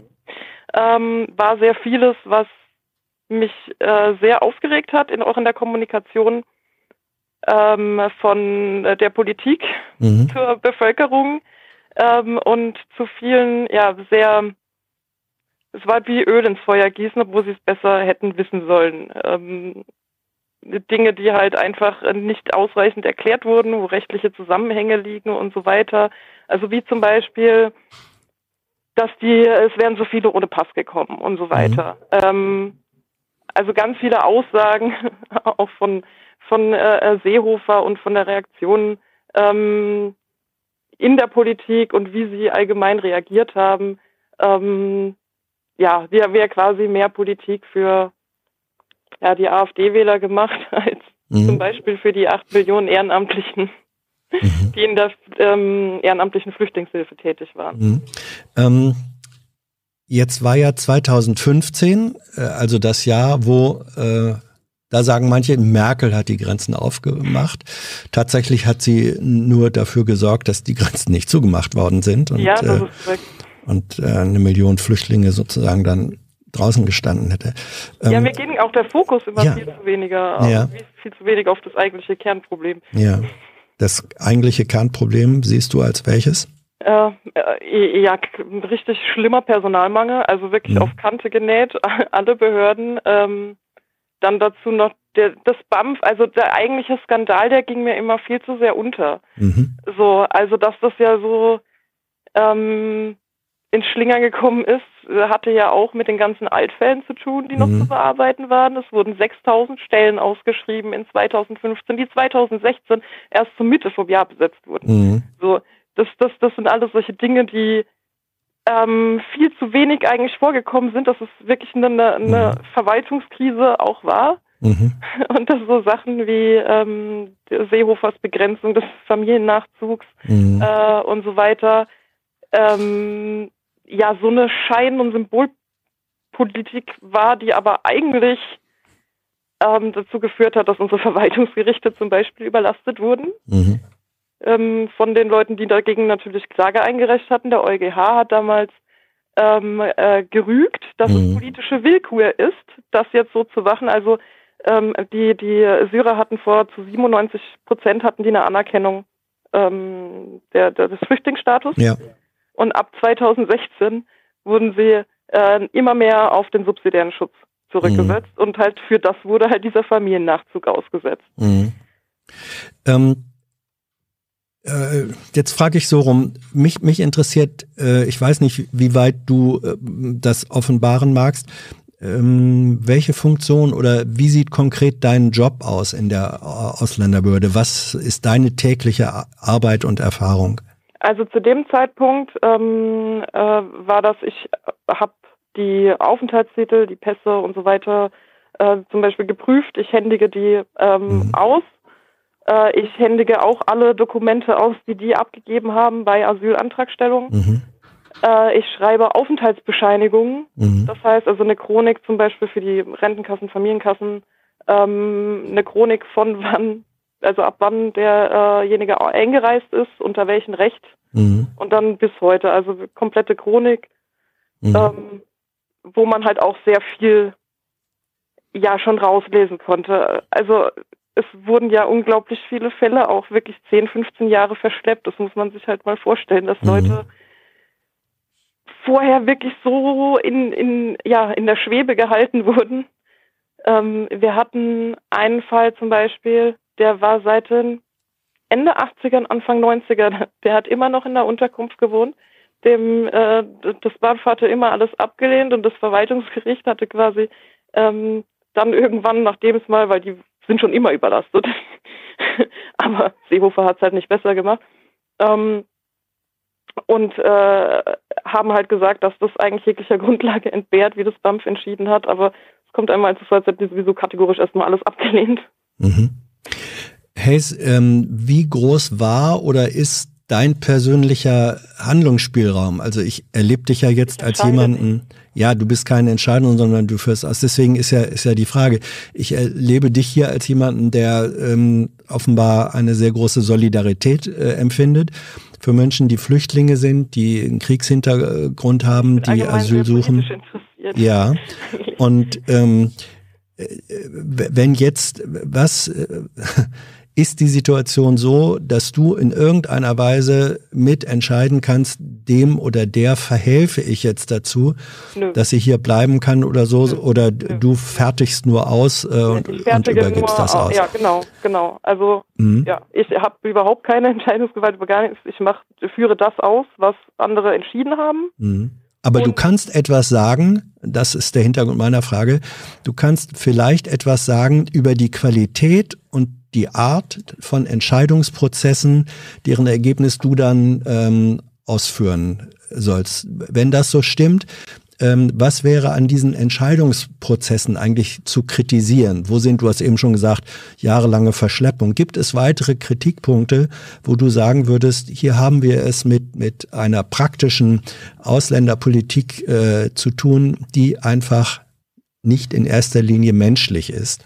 Ja, also das ist ja auch schon, also auch in den Anhörungsprotokollen. Also ich verstehe schon, dass man, dass man abprüft, ob jemand ähm, wirklich diesen Anspruch hat, aber eben halt schon jedem, jeder Person schon in der Fragestellung, dass immer alles so mitschwingt, äh, dass er lügt. Also es wird halt immer so von vornherein unterstellt. So, das schwingt halt Mhm. auch immer so mit. Also es ist eine sehr unmenschliche Behandlung eigentlich in vielen Teilen. Mhm.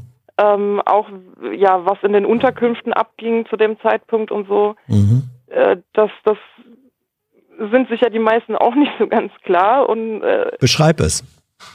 ähm, naja, also es sind halt sehr viele Menschen auf sehr Mhm. viel Raum, auch in den, nicht nur in den Erstunterkünften, also Mhm. es war auch in den, in den Unterkünften, wo sie dann äh, äh, kommen, bis sie den Aufenthaltstitel haben, beziehungsweise bis sie dann eine Wohnung gefunden haben. Äh, da waren halt so drei, vier Männer in so einem, ja, weiß nicht, 20 Quadratmeter Zimmer Mhm. und, und das halt ne, über mehrere Jahre zum Beispiel Mhm. so dann, dass man halt auch ewig die ähm, die Familie, also da, dass man überhaupt nicht versteht, dass Menschen irgendwann austicken, wenn sie ein Jahr lang da sitzen und, Mhm. und ihre Familie wissen, die sitzen in Beirut irgendwo oder in Griechenland Mhm. und kennen die Zustände da und, und äh, ja, wollen halt gern ihre Familie herholen und es geht halt irgendwie nicht, weil wir zu viel ähm, Personalmangel haben, um Mhm. den ganzen Verwaltungsaufwand und so in den Griff zu kriegen. Mhm. Und das wird aber halt von der Politik gar nicht mal so kommuniziert. Äh, und, und die Leute, die das aufgefangen haben, also die ganzen ähm, Ehrenamtlichen, die Mhm. quasi den Staat vom Zusammenbruch bewahrt haben und äh, Dinge äh, im Prinzip ausgeführt haben, die eigentlich äh, ähm, ja behördliche Aufgaben gewesen wären Mhm. und, und nicht ehrenamtliche. Ähm, die werden im Prinzip wird gegen die Politik gemacht. So, also sie wurden ja auch noch. Ich habe von sehr vielen habe ich ähm, mitgekriegt, dass sie in ihrer eigenen Nachbarschaft und so auch angefeindet wurden, eben Mhm. weil sie denen jetzt helfen und so. Also Ja. ja, ich habe halt vieles einfach nicht mehr verstanden und ich verstehe halt auch nicht, warum man dann nicht in, ähm, also das greife ich so ein bisschen äh, äh, der, der medialen Kommunikation an, Mhm. dass da nie genau nachgefragt wurde oder dass, dass sich immer so darauf verlassen wurde, ja, das, was der jetzt in der Pressekonferenz sagt, das stimmt, so, so Mhm. dem hier oder so und da gar nicht ähm, ja, dann vielleicht, weiß ich nicht, in irgendeiner Politik-Talk-Sendung Mhm. oder so, statt einem Altmaier oder einem de Maizière oder so, warum sitzt da keiner vom BAMF direkt? Warum sitzt da keiner von der Ausländerbehörde direkt? Warum sitzt da nie Menschen aus der Praxis, die nicht nur irgendwie oberflächlich, wie sie gerade gebrieft wurden, so, sondern die auch die ganzen Zusammenhänge, also was wirkt sich eigentlich auf was aus? Warum, warum Mhm. können wir die Menschen, äh, warum können wir so viele Menschen nicht abschieben? So, Seehofer tut ja so, als wäre das so eine Willensfrage. So, so jetzt schieben wir mehr Menschen ab, als hätte man nicht vorher, äh, würde man das Recht nicht durchsetzen, was halt Schwachsinn ist. Aber er verschweigt halt völlig, dass es Abschiebehindernisse gibt zum Beispiel und äh, dass, dass die, die Heimatländer oft auch gar nicht kooperieren und so und dass das so ganz ganz schlichte Gründe hat oft, wo, Mhm. wo keiner was dagegen machen kann, wo wir gegen internationales Recht auch verstoßen würden, wenn wir die trotzdem irgendwo absitzen. Das ist ein, ja. Jetzt sitzt ja in deiner Person äh, jemand hier, der sozusagen diese Insider-Erkenntnisse hat. Äh, welche konkreten Verbre Verbesserungen braucht es in den Ausländerbehörden, beziehungsweise auch wenn man das weiterfassen würde, in der Integrationspolitik, dass die Verhältnisse sich aus deiner Sicht zum Guten verändern? Ja, viel mehr Supervision auch. Also auch in, in, in den Behörden, die halt ähm, ja jeden Tag mit, mit auch bestimmten Bevölkerungsgruppen zu tun haben. So, da Mhm. ist, sowas finde ich halt wahnsinnig wichtig, weil also als ich da angefangen habe, ich habe sehr viele Leute dort gesehen, vor allem Ältere, die dort arbeiten Mhm. und die halt einfach völlig abgestumpft waren. So, die halt auch jeden gleich angebrüllt haben, der rauskam. Also es ging ja da wirklich ähm, 2015, 2016, da, da war das Landratsamt wie ein, wie, ein, wie, ein, wie ein Bahnhof. Also man hat sich wirklich durchquetschen müssen, überall haben sich die Leute gestapelt. Ähm, so, dass dann, ähm, dass, eine, dass das eine Nerven zerrt, ist klar, aber es ist halt für alle Beteiligten. Und weiß nicht, wenn, wenn dann halt, und wenn es der Zehnte ist, der gerade an meiner Tür klopft und, und, reinkommt, ähm, und ich den halt gleich erstmal anschrei, dann führt es halt jetzt nicht unbedingt zu einem guten Verhältnis, trägt es halt nicht dazu bei. So, das, ist, das schaukelt sich ja dann hoch, weil, okay, du hockst da jetzt schon seit acht Stunden und, und das ist schon der, was weiß ich, wie vielte. Ähm, aber der steht da auch schon fünf Stunden und wartet, dass er dran kommt. Mhm. So, das, das sind halt alles so Dinge, wo, wo viel mehr eigentlich auch geguckt werden muss, dass das auch Menschen sind. Ne? Also das Mhm. finde ich, das wirkt sich ja auch alles auf die auf. Also wenn, ich habe mir immer so versucht vorzustellen, beziehungsweise ich hatte mal zum Beispiel eine Frau da sitzen, der ihr Mann ist in äh, Syrien ums Leben gekommen. Die hat ihre Kinder ähm, zusammen mit ihrer Schwester äh, in Griechenland äh, quasi abgesetzt, hat Mhm. sich alleine nach Deutschland äh, äh, durchgeschlagen und ähm, ja, war dann schon schon über ein halbes Jahr war sie da und, und, und saß halt irgendwann heulend vor mir, wie, wie das jetzt läuft mit ihren Kindern, waren sie die Kinder und so. Und ich erkläre ihr, wie halt der Gang, ne, der weitere Weg ist und so, dass, dass sie nichts weiteres machen kann eigentlich, außer warten, so leid es mir tut, Mhm. ja. Und ich, ganz, ich an ihrer Stelle, ich wäre ausgeflippt langsam. Ich wäre, wenn ich mir das vorstelle, ich habe ja auch Kinder, Mhm. ich wäre ausgeflippt so. Mhm. Also mich wunderte eher, dass nicht noch mehr ausgeflippt sind, allgemein. ja. Hey, ich äh, zeige hier mal was äh, in die Kamera. Das ist ein Herz. Das Herz ist äh, in vielfacher Form hier im begleitenden Chat für dich äh, geöffnet worden. Ähm, Oh, das hab ich, ich habe ich hab das extra nicht angemacht, weil ich zu viel. Ja, na, du kannst es dir hinterher im Video nochmal angucken.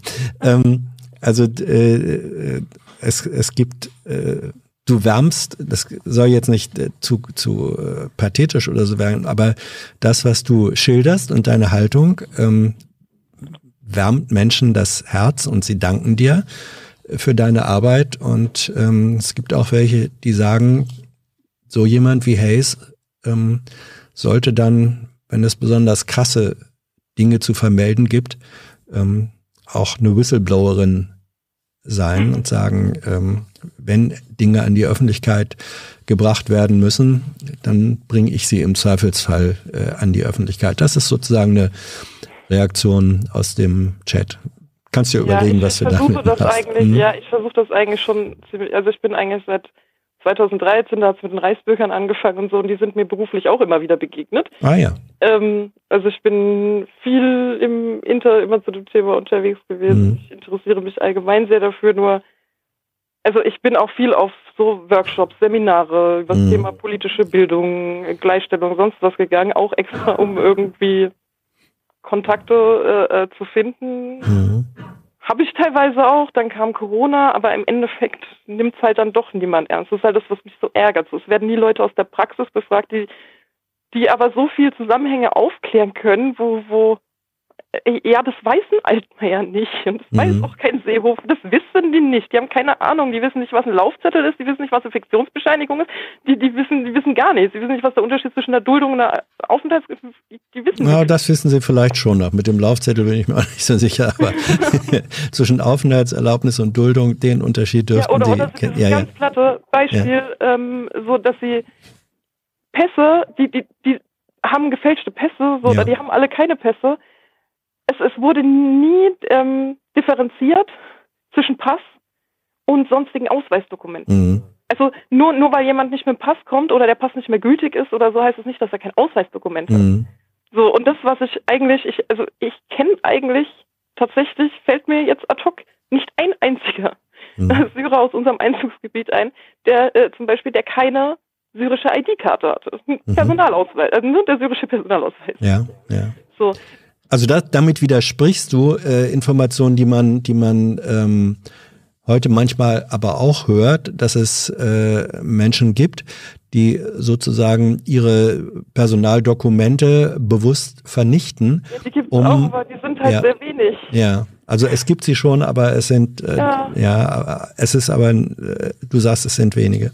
Ja, und es ist also mehr so, also es hat eine erstaunlich viele. Also erstens mal den, den syrischen Personalausweis jeder, aber das Ding ist, wir erkennen das ja rechtlich nicht an. Mhm. Das ja, dein, dein, Personalausweis er, erkennt ja in den USA oder so oder in irgendeinem Drittstaat, erkennen die auch nicht an. Ja, aber es ist, du sagst, äh, du sagst, es ist aber dann eben doch ein Personaldokument.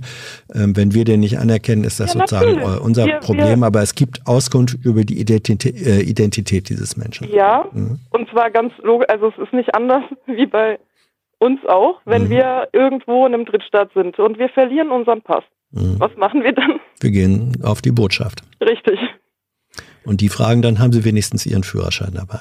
Dann stellen sie dir ein Ersatzdokument aus, wenn du Richtig, Glück hast. beziehungsweise Ja. eben dann passt. Was Ja, haben wir gemacht? Hm? Ähm, und, und das ist nämlich auch so, das wurde auch nie kommuniziert. Und das sind so, für, das ist so, so unglaublich schlimme bürokratische Ineffizienz sind so Dinge, wie dass wir, obwohl wir wissen, die haben eine syrische, einen syrischen Mhm. Personalausweis abgegeben, Mhm. ähm, wir trotzdem erstmal äh, und, und wir geben halt beim ersten Mal, wenn, wenn die ihren Aufenthaltstitel kriegen, geben wir halt alle Dokumente Mhm. auch äh, äh, raus, die, die sie abgegeben haben. Und schicken sie, wenn sie nach äh, subsidiär anerkannt wurden, nicht wenn sie als Flüchtling anerkannt Mhm. wurden, sondern nur unter subsidiären Schutz, schicken sie dann nach Berlin auf die syrische Botschaft. Ja, ja, herzlichen Glückwunsch. Und dann machen die sich und ja, mit ja, diesem Pass ja, kommen sie dann wieder zu uns. ja. Wir ziehen die ordentlichen Karten, die wir in der Bundesdruckerei Berlin haben machen Mhm. lassen, für vier Wochen. Ziehen wir wieder ein, machen die alle Mhm. kaputt und machen den neuen, wo dann die Passnummer draufsteht. Ja, ähm, hey, der, der Chat will wissen, jetzt weiß ich nicht, ob da irgendein Minister unter Pseudonym sich gemeldet hat. Was ist ein Laufzettel? Ja. Einen Laufzettel haben die, ähm, die, die äh, Geflüchteten bekommen, sobald sie den Asylantrag gestellt haben. Zum Beispiel in Mhm. der ersten Unterkunft, wo sie dann hinverteilt wurden, beziehungsweise in der BAMF-Aufnahmestelle, haben die einen Laufzettel bekommen. Auf diesem Laufzettel wurde halt alles festgehalten, alle ähm, äh, äh, Daten, auch ein Foto und äh, eben auch übrigens, welche Dokumente er dabei Mhm. abgegeben hat. So, auf dem, ähm, auf dem Bescheid oder auf der Anhörungsding vom BAMF stand das oft gar nicht drauf. Das war halt Stamperei. Mhm. So, die haben das also nicht draufgeschrieben, manche haben es halt einfach nicht gelesen. Mhm. So, und auf dem äh, Laufzettel aber zum Beispiel stand das immer, sogar Mhm. also mit auch Nummer und so weiter. So, Mhm. und ganz viele hatten auch ein Familienbuch, übrigens, ich glaube sogar ein moderneres als wir haben. Mhm. Äh, Also Laufzettel ist so eine Art Begleitdokument, was Genau. über die Stationen eines solchen Aufnahmeverfahrens ähm, äh, Ja. dokumentiert, äh, was, was muss man über diesen äh, Menschen wissen und so weiter und welche äh, Genau, das was ist so der das erste ist der- ja, ja. Wisch, den du kriegst, wenn du einen Asylantrag dann stellst. Das kriegst du in die Hand gedrückt. Und ähm, ja, mit dem gehst du halt dann zu der jeweiligen ähm, Ausländerbehörde, wo du halt dann hinverteilt wurdest. Verstehe. Ähm, was denkst du über die Situation äh, auf Lesbos? Ja, ist grauenvoll. Also ich ganz ehrlich, ich würde ausflippen. Mhm. Ja, also ich habe selber Kinder. Ich meine, das kann man sich doch gar nicht. Also man, man züchtet sich da ja auch. Man muss sich doch nicht wundern. Ich verstehe diese Kurzsichtigkeit auch nicht. So, man lässt da ganze Generationen quasi, das sind Leute, die sitzen da schon seit Jahren, also seit Mhm. Jahren. Die Kinder haben keinen normalen Alltag. Ne? Wie, wie kann man das dann da so vor sich hingehen lassen, ohne da, äh, äh, also damit machst du es dir doch im Prinzip noch schlimmer. Also,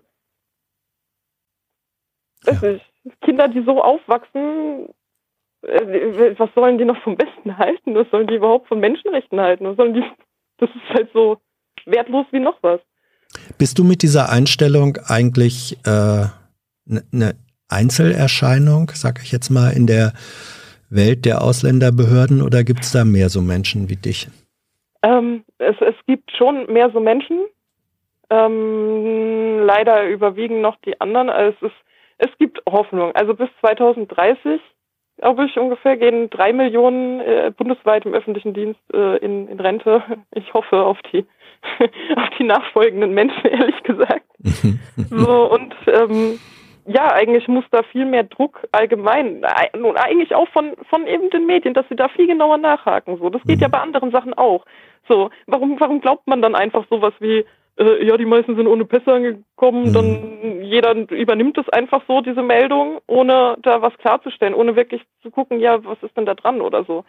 Ja. Ähm, äh, Hayes, wenn jetzt jemand, kann ja sein, dass jemand, der auch in, in äh, traditionellen Medien arbeitet, dieses jetzt hört, wenn der sagt, ähm, ich würde eigentlich gerne mal mir von Hayes erzählen lassen, was sie so an Erfahrung und ähm, Wissen hat. Wenn der sich ähm, bei uns melden sollte, der oder die, da könnten wir einen Kontakt herstellen. Wärst du damit einverstanden, wenn da sozusagen ähm, Anonymität und Quellenschutz und so weiter gewährleistet wäre? Also im Prinzip rennt er das bei mir Ja. offene Türen ein. Fünf Jahre zu spät, aber gut. Ja, ja du, ich man, man, äh, ich finde das toll, das und wie du es hier in, in äh, das ist natürlich jetzt unter dem Schutz einer gewissen Anonymität, aber Ja. ähm, wenn du, wenn du bereit bist, das sozusagen dann gegebenenfalls auch noch weiter öffentlich äh, und konkreter zu machen, das wollte ich nur wissen, ob das äh, prinzipiell Ja, in Ordnung wäre. Hayes, danke dir. ja, ich bedanke mich. Tschüss. Tschüss.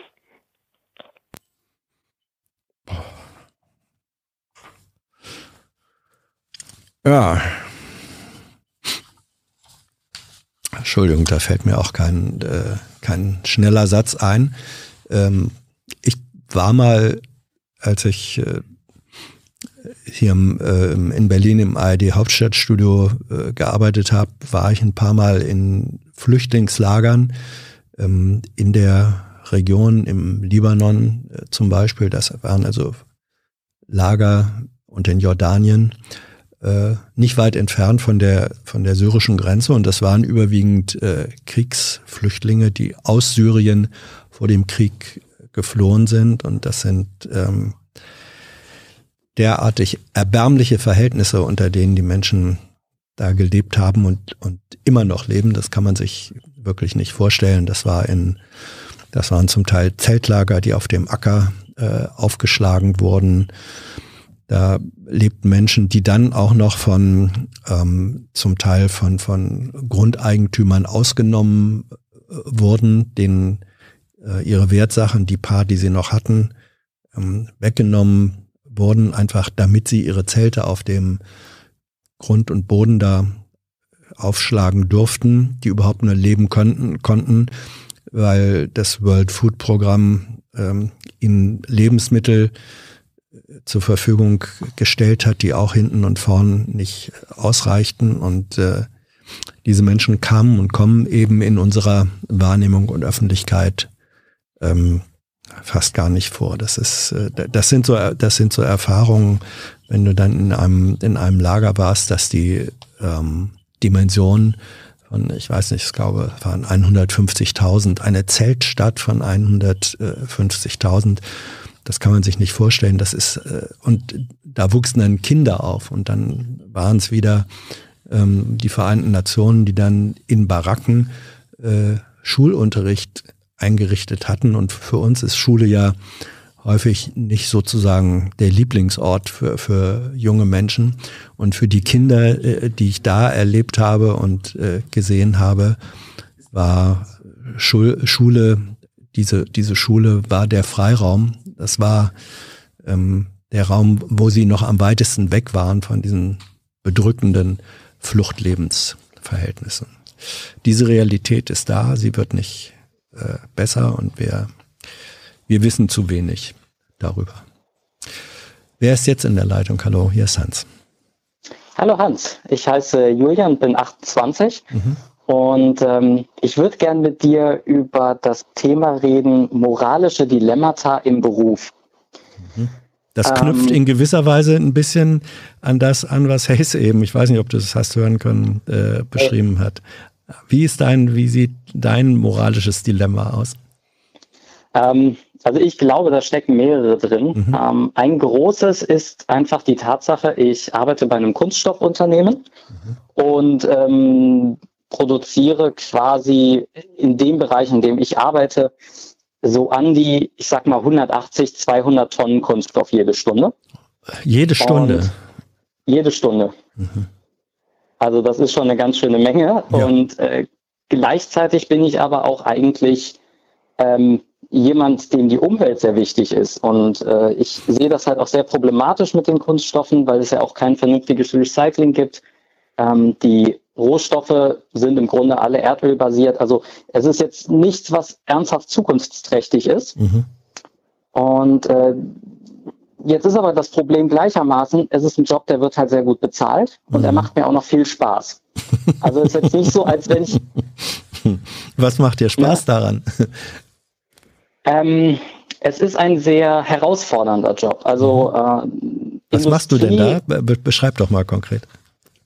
Ähm, also es ist eine, eine sehr große Anlage ähm, und du bist dann dafür verantwortlich in meiner Position, dass die halt vernünftig läuft. Also du hast deine Routineaufgaben, wo du einfach Dinge kontrollierst, du hast Standardtätigkeiten ähm, draußen in der Anlage, aber auch in der Messwarte, wo du dann vom PC aus so eine Anlage steuerst. Mhm. Und ähm, ich finde, man kann den Spaß einfach daraus ziehen, einerseits welche Verantwortung du hast über das Equipment, über den Wert, aber auch ähm, die, ja, wie soll ich sagen, die, ähm, die Gefahren, die damit einhergehen. Ne? Also, dass man wirklich im Hinterkopf hat, du darfst da jetzt im Grunde keine Scheiße bauen, weil wir arbeiten hier mit brennbaren Gasen oder mit explosiven Stoffen. Und äh, im Zweifel hängt ja auch dein eigenes Leben oder das der Kollegen da irgendwie mit dran, wenn du Mist baust. Mhm. Ähm, so, und dann hast du natürlich noch den Faktor, es ist ein sehr komplexes Arbeitsumfeld, also es ist riesig groß, du brauchst etliche Jahre, um dich da einzuarbeiten. Also so ein, äh, wir arbeiten dich mal eben ein und nach drei Monaten bist du einsetzbar, das gibt's halt bei uns nicht. Hast du studiert? Oder ist das ein, ein, äh, ist das ein, ein Lehrberuf gewesen? Es ist ein Lehrberuf. Mhm. Ähm, ich habe zwar vorher studiert und erfolgreich abgebrochen, aber ähm, ja. Oh, da Es- kenne ich ein also paar. ja. hm. Ne, also es hilft und äh, das Dilemma, was daraus entsteht, ist, wenn du einmal im, in der Uni warst, du hast halt so weit über den Tellerrand geblickt, ja. ähm, dir kommen zum Teil einfach Fragen, die anderen Leuten eventuell nicht kommen. Mhm. Ähm, und du kriegst natürlich dann auch so ein bisschen äh, oder hast die Motivation, mehr rauszufinden, mehr zu verstehen, mehr wissen zu wollen und nicht nur, ah, okay, die Reihenfolge ist 1, 2, 4, 3, sondern genau zu verstehen, warum machen wir das so und könnte man es vielleicht verbessern. Mhm. Ähm, und äh, das heißt, also auch wenn irgendwas mal nicht so läuft, wenn irgendwas keinen Spaß macht, wenn du, ich sag mal, drei Stunden draußen in der Kälte bei Regen unterwegs bist, du findest halt doch immer wieder so Sachen, die dich quasi zum Schmunzeln bringen, von wegen, Mensch, das ist aber eine große Maschine oder eine große Rohrleitung oder da passieren ja gerade unvorstellbare Sachen eigentlich. Ähm, und du hast halt so ab und an deine Momente, wo du einfach begeistert bist von so einem Job. Also in der, in Ähm. der Arbeitssoziologie ähm, sagt man dazu auch Werkstolz. Ähm, das ist das, Mhm. was, was Menschen, die, die in praktischer Arbeit stehen und die, äh, die wissen, was sie herstellen oder wie wichtig sie für ein Produkt sind, die sind einfach stolz auf das Werk, was sie verrichten. Und das ist ein Stück weit auch völlig unabhängig äh, von der Art oder vielleicht sogar Zweifelhaftigkeit des Produktes. Es ist, es ist erstmal der Stolz, dass man das wuppt, dass man die Schwierigkeiten wuppt. Ist es das, was du äh, so empfindest? Das scheint mir jetzt so zu klingen. Ja, das, das passt schon ganz gut. Und gleichzeitig natürlich auch noch so ein, so ein Teamgeist, Mhm. ähm, weil in der Industrie bist du ja Schichtarbeiter und das bedeutet halt, du bist zu sehr ungünstigen Arbeitszeiten dort, ähm, du bist auch an den Feiertagen dort. Ähm, also du verbringst quasi mit deinen Arbeitskollegen im Grunde mehr Zeit als mit deiner Familie. Und ähm, in meinem gut. Fall war es jetzt Na gut, Ja. erzähl weiter. Nein, nein, also. Ähm, so, und äh, also zum Beispiel Weihnachten habe ich quasi mit meinen Arbeitskollegen verbracht und nicht mit der Familie. Ähm, und das ist halt so etwas, das schweißt natürlich auch irgendwo zusammen, wenn die Arbeit gemeinsam funktioniert. Mhm. Ähm, so, und da kann man halt auf jeden Fall sehr, sehr viel Motivation rausziehen. Ähm, und da ist halt dann einfach so die Frage, bis wohin bin ich quasi dann für das, was wir dort eigentlich leisten, verantwortlich? Oder kann ich einfach hingehen und sagen, also wenn ich jetzt kündige und was anderes mache, dann stellen sie halt den nächsten ein und der macht das. Also wegen mir wird sich ja die Welt quasi nicht verändern. Mhm. Ähm, und gleichzeitig ist jetzt auch so eine Überlegung, was wäre denn, wenn man in der Industrie bleibt, aber man geht zum Beispiel mehr in einen Nachhaltigkeitsbereich. Ja. So, aber da kann es natürlich sein, dass du, ich sag's jetzt mal ganz doof, in einer kleinen Klitsche landest, wo du vor drei Knöpfen sitzt und ähm, halt einfach nichts zu tun hast, wo du halt wirklich nach drei Monaten vielleicht alles verstanden hast und dich langweilst. Mhm. Und das ist halt auch nicht so das Richtige. Ne? Also ich finde, wenn man zur Arbeit geht, dann muss die Arbeit einem schon so ein bisschen Spaß machen, weil bei acht oder zwölf Stunden am Tag, das hältst du ja sonst nicht lang aus. Mhm. Ähm, dass der Kunststoff, diese unfassbar 180 bis 200 Tonnen pro Stunde, ähm, ist das, ist das sozusagen zweckgerichtetes Produkt? Weißt du, was daraus wird? Oder, oder ist das allgemein nur Kunststoff und ist jetzt offen, ob da Plastiktüte oder weiß nicht was draus wird? Ähm, es ist sehr, sehr weit gefächert. Also mhm. äh, ich bin quasi der, der Rohstofflieferant mhm. und welcher Kunststoff tatsächlich daraus wird, das entscheidet dann quasi die Produktionsanlage, also das sind Kollegen von mir. Mhm und dann wiederum die Firma, die aus dem Granulat das endgültige Produkt herstellt. Also da entscheidet sich's. Mhm. Ähm, das heißt also, wir haben zum Beispiel viel im Bereich Trinkwasserleitungen, ähm, die halt im Boden verlegt werden. Ja. Oder wir stellen auch medizinische Kunststoffe her. So, da bin ich dann auch ganz klar der Meinung, das ist ein super wertvolles Produkt. Und ähm, da braucht sich keiner jetzt für schämen, dass er die herstellt, damit halt zum Beispiel Infusionsbeutel hergestellt werden können. Mhm. Ähm, aber es wird halt auch viel Quatsch, sage ich jetzt einfach mal, damit hergestellt. Also es ist gut möglich, dass die, die äh, Frischhaltetüten im Obstregal, dass die halt auch aus dem Kunststoff stammen. Mhm. Ähm, oder wir sind zum Beispiel der meines Wissens nach europaweit größte Hersteller für Kraftstofftanks. Mhm. Also alles so auch zum Teil zweifelhafte Verwendungszwecke. Ja. Das heißt, äh, ähm, im Grunde, wenn du Stahlkocher wärst, dann würdest du hochwertigen Stahl herstellen. Du wüsstest aber nicht, ob da nachher Panzerkanonen draus ähm, gemacht werden ähm, oder äh, irgendetwas, wo man sagen würde, na, das wird aber eine höchst dauerhafte Umweltmessstation, ne? wenn man die aus genau. hochwertigem genau. Stahl. Ja. Ähm, genau die, die Frage, die sich, da du da, also wenn du, sagen wir so, wenn du in einer Maschinengewehrfabrik arbeiten würdest, dann würde sich dieses moralische Dilemma vielleicht ja einfacher lösen können, weil du dann sagen würdest, ich bin zwar wegen mir Feinmechaniker oder Werkzeugmacher, aber ich will nicht an der Maschinengewehrproduktion mitarbeiten. So einfach ist mhm. es ja bei dir äh, offenbar nicht, sondern sagst, ja, ich äh, arbeite hier an etwas mit, was äh, sowohl äh, Fluch als auch äh, ähm, Segen sein kann. Und äh, ich weiß nur grundsätzlich, also Kunststoffe, wie du sagst, Erdöl basiert, die meisten ist ein endlicher fossiler äh, Rohstoff. Ähm, und allein darin steckt eine Problematik und ist das überhaupt äh, zukunftsfähig? Ähm, kannst du dir vorstellen, dass das, was dein Beruf ist, umweltfreundlich oder zumindest nachhaltig umgestaltet werden könnte? Ja, kann es und äh, die entsprechenden Schritte gibt es auch schon. Ähm, sie sind aber sehr, sehr langsam. Also mhm. äh, wenn jetzt zum Beispiel Umweltaktivisten fordern würden, wir müssen das quasi innerhalb der nächsten fünf Jahre ähm, zum Beispiel auf einen regenerierbaren Rohstoff umstellen. Also das ist mhm. durchaus möglich. Ne? Du musst kein Erdöl nehmen. Ähm, dann ist halt einfach das Problem, dass die Industrie aber sagt, ja, in fünf Jahren, da haben wir ein, zwei Testläufe gemacht, mhm. aber da haben wir noch lange hier nichts umgestellt. Und wenn, dann reden wir über einzelne Chargen in kleinen Mengen, aber halt nicht in den mhm. Größenordnungen, in denen wir halt jetzt hier unterwegs sind. Ne? Mhm. Ähm, also es, es gibt da tatsächlich Schritte und ähm, was ich jetzt auch ganz lustig finde in dem Zusammenhang, ähm, bei euch kommt ja die CO2-Steuer sehr oft schlecht weg mit den äh, 10 Euro pro Tonne. Und die sagt, ihr habt keine also die, Ja, ja, ja. Was schlecht äh, wegkommt, ist höchstens die niedrige Höhe der Steuer, nicht die Steuer an sich.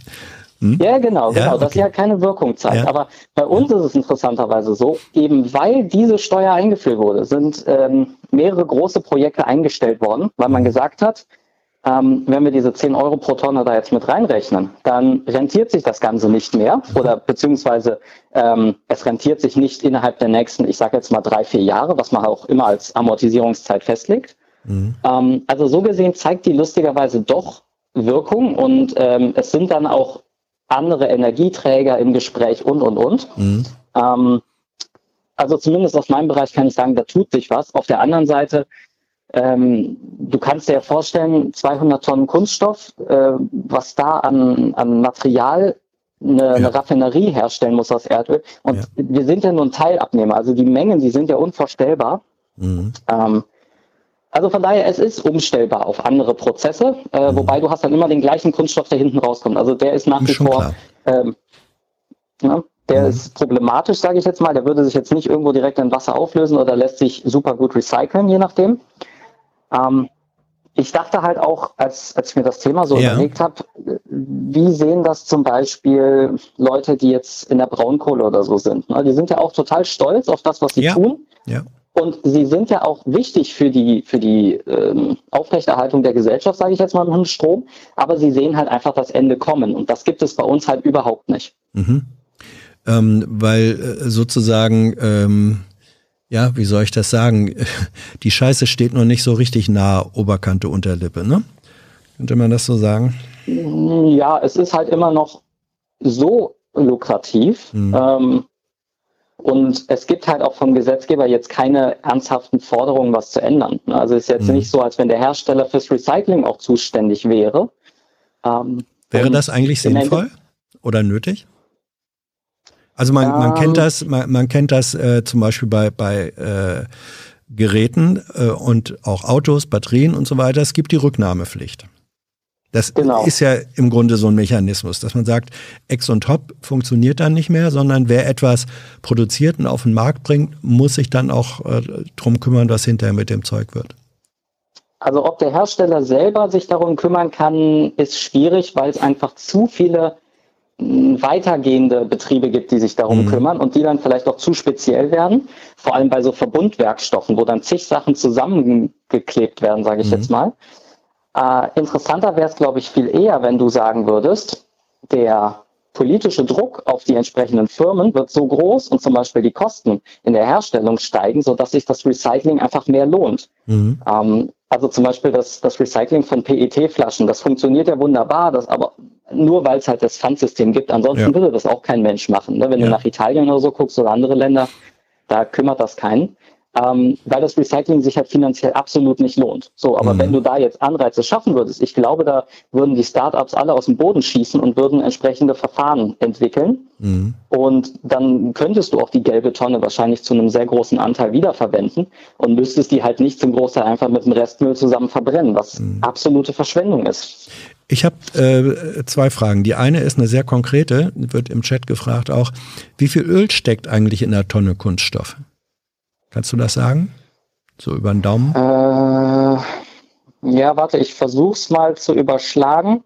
Also du hast das Erdöl, das wird in der Raffinerie aufgespalten, wir kriegen ein Teilprodukt und daraus stellen wir das am Ende her. Ähm, warte ganz kurz, wir liegen da bei einem Drittel. Zwei hin, ein Also ich, also ich würde jetzt mal grob schätzen, aus einer Tonne Erdöl kriegst du mit gutem Willen vielleicht 200 Kilo Kunststoff, aber es könnte Ja. auch noch viel weniger sein. Okay, ja, das ist nicht äh, hoher Verlust, wenn man so will. Äh, Effizienz. Ich meine, du hast eine- ja, also- ja, ja, ja. Äh, Die anderen Stoffe werden ja auch verwertet. Ja, ne? Das ist dann halt klar. zum Beispiel Diesel oder sonst was. Ähm, aber das ist jetzt kein besserer Rohstoff, um ehrlich zu sein. Ja, ich, äh, ich verstehe schon. Und Diesel ist noch weniger recycelbar als Kunststoff. Ne? Ähm, äh, wie denken eigentlich, das sind jetzt Fragen, glaube ich, die auch aus dem äh, Chat kommen, der das sehr interessiert hört. Ähm, wie denken eigentlich deine Chefs, deine Vorgesetzten über dieses Dilemma, was du da äh, beschrieben hast? Denken die da überhaupt dran? Ist da ein Austausch zwischen dir und denen oder dir und Kollegen oder bist du da so ein gedanklicher Einzelgänger? Ähm, also ich würde sagen, ich bin da größtenteils Einzelgänger. Ähm, also allein die Tatsache, als ich angefangen habe, mich vegan zu ernähren, das war für die äh, der absolute Weltuntergang, weil der Industriearbeiter, der ist halt Fleischfresser. Und da wird im Zweifel auch das Schnitzel gegessen und der Kartoffelsalat weggeschmissen, damit ein zweites Schnitzel reinpasst.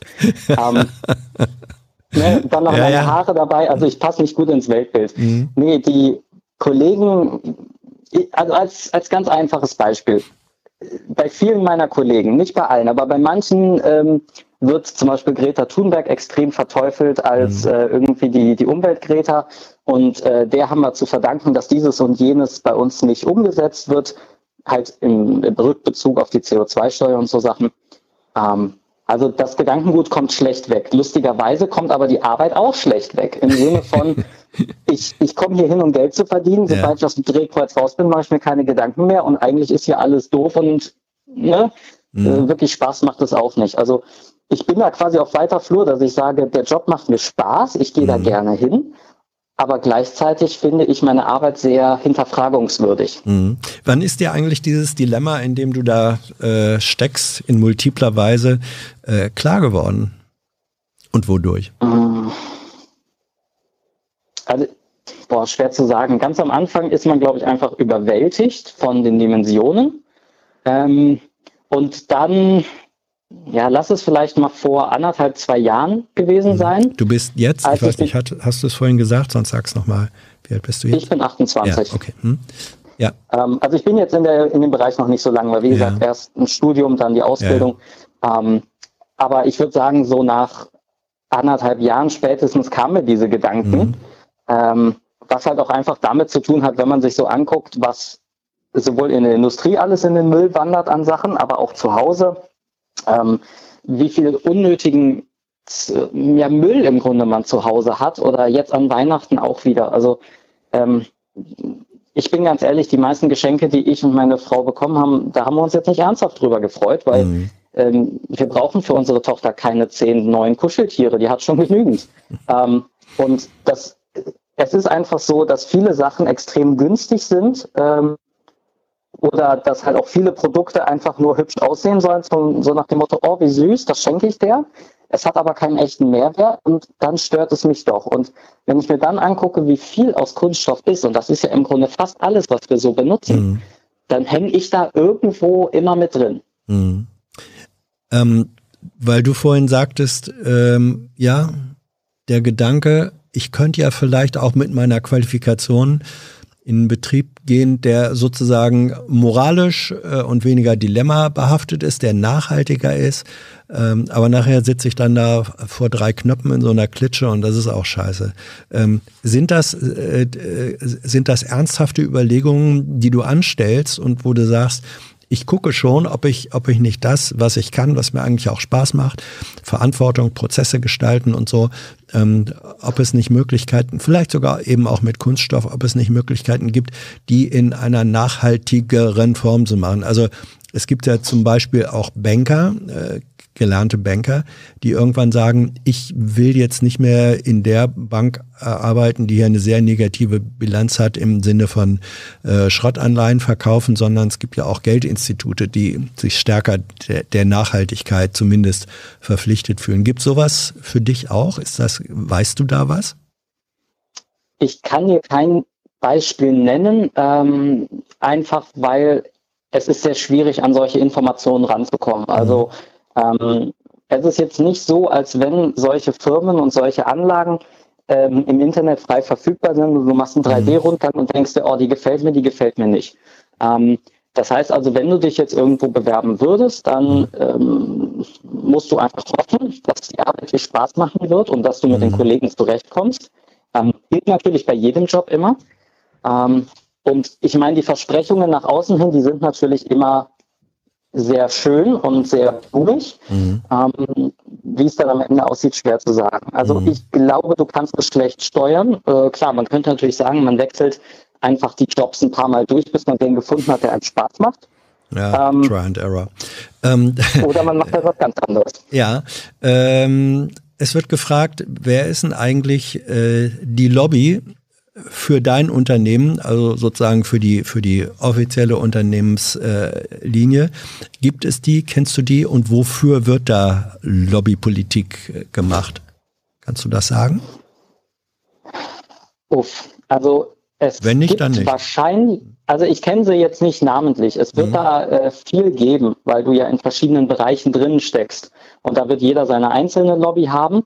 Ähm, es gibt viel Lobbyarbeit, ähm, wo sich viele Firmen zusammenschließen, zum Beispiel im Kunststoffbereich Mhm. und machen irgendwie groß äh, PR rund um das Thema Recycling und wir räumen unseren Planeten auf und wir Mhm. helfen der Nachbarschaft und so weiter. Greenwashing. Ähm, ja, im Grunde schon. Und dann wird halt einmal auch tatsächlich was Grünes gemacht ähm, als, als Testlauf.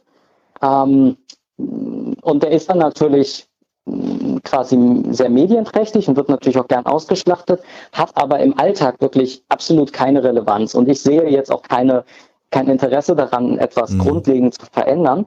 Ähm, weil es sich finanziell einfach nicht lohnt, muss man sagen. Und in unserem Beispiel, wir sind amerikanisch geführt, das Unternehmen. Das bedeutet schlicht und ergreifend, wenn man Geld in die Hand nimmt, und sei es auch nur 5 Euro, dann müssen die sich in einer relativ kurzen Zeit amortisieren. Also da reden wir zum Teil wirklich davon, wenn du 30 Millionen investierst, die müssen nach einem Jahr wieder raus sein. ja, verstehe Wo- ich. Also ne, das ist in den meisten Fällen einfach absolut illusorisch Mhm. und dementsprechend wird natürlich auch sehr, sehr wenig in dem Bereich gemacht. Es sei denn, es kommen natürlich die entsprechenden Anreize durch die Politik, ähm, dass man halt einfach sagt, entweder ihr macht das oder ihr zahlt entsprechend viel an Steuern oder Strafen oder dergleichen. Ähm, ja, also Greenwashing trifft schon ganz gut. Mhm. Äh, und ansonsten wird natürlich darauf hingewiesen, wie wichtig natürlich Kunststoffe sind und dass wir äh, eigentlich sind ja Kunststoffe viel wertvoller als alles andere, weil die Mhm. sind leichter und hast du nicht gesehen. Ähm, also als kleiner Funfact zum Beispiel, als die ersten Kunststoffe erfunden wurden, da gab es dann groß die Werbung, diese Kunststoffe, die sind fast genauso gut wie Elfenbein, aber deutlich billiger und jetzt können wir Produkte statt aus Elfenbein aus unserem Kunststoff herstellen. Ja. Und das war damals ein Kaufargument. Ja. Ähm, so bescheuert das auch klingen mag. Und das Gleiche wird dann natürlich auch gemacht, dass man sagt, ähm, klar, du kannst dein Auto komplett aus Stahl bauen, aber aus Kunststoff wird es halt leichter und verbraucht weniger Sprit und damit helfen wir der Umwelt und alles ist gut. Ja, ähm, das war ja die große Erfolgsgeschichte des Trabant, der wesentlich aus Nicht-Stahl bestand. K äh, kleine ironische Randbemerkung. Du, ähm, äh, im Chat wurde, glaube ich, ausgesprochen eine Einladung äh, an dich zu Extinction Rebellion wegen äh, deiner Expertise. Ähm, ist das eigentlich eine, eine Sache, die du machst oder erwägst, dass du sagst, ich habe nun mal die Expertise, die fachliche, ich bin ein kritischer Geist, ich gehe in zivilgesellschaftliche Organisationen oder Zusammenhänge rein, wo ich meine Expertise zur Verfügung stelle oder einbringe ähm, für Ziele, die ich dann auch richtig finden würde. Also neben dem Job. Machst du sowas? Oder würdest du es Ich machen? mache, ich mache es nicht. Ich finde es aber sehr interessant.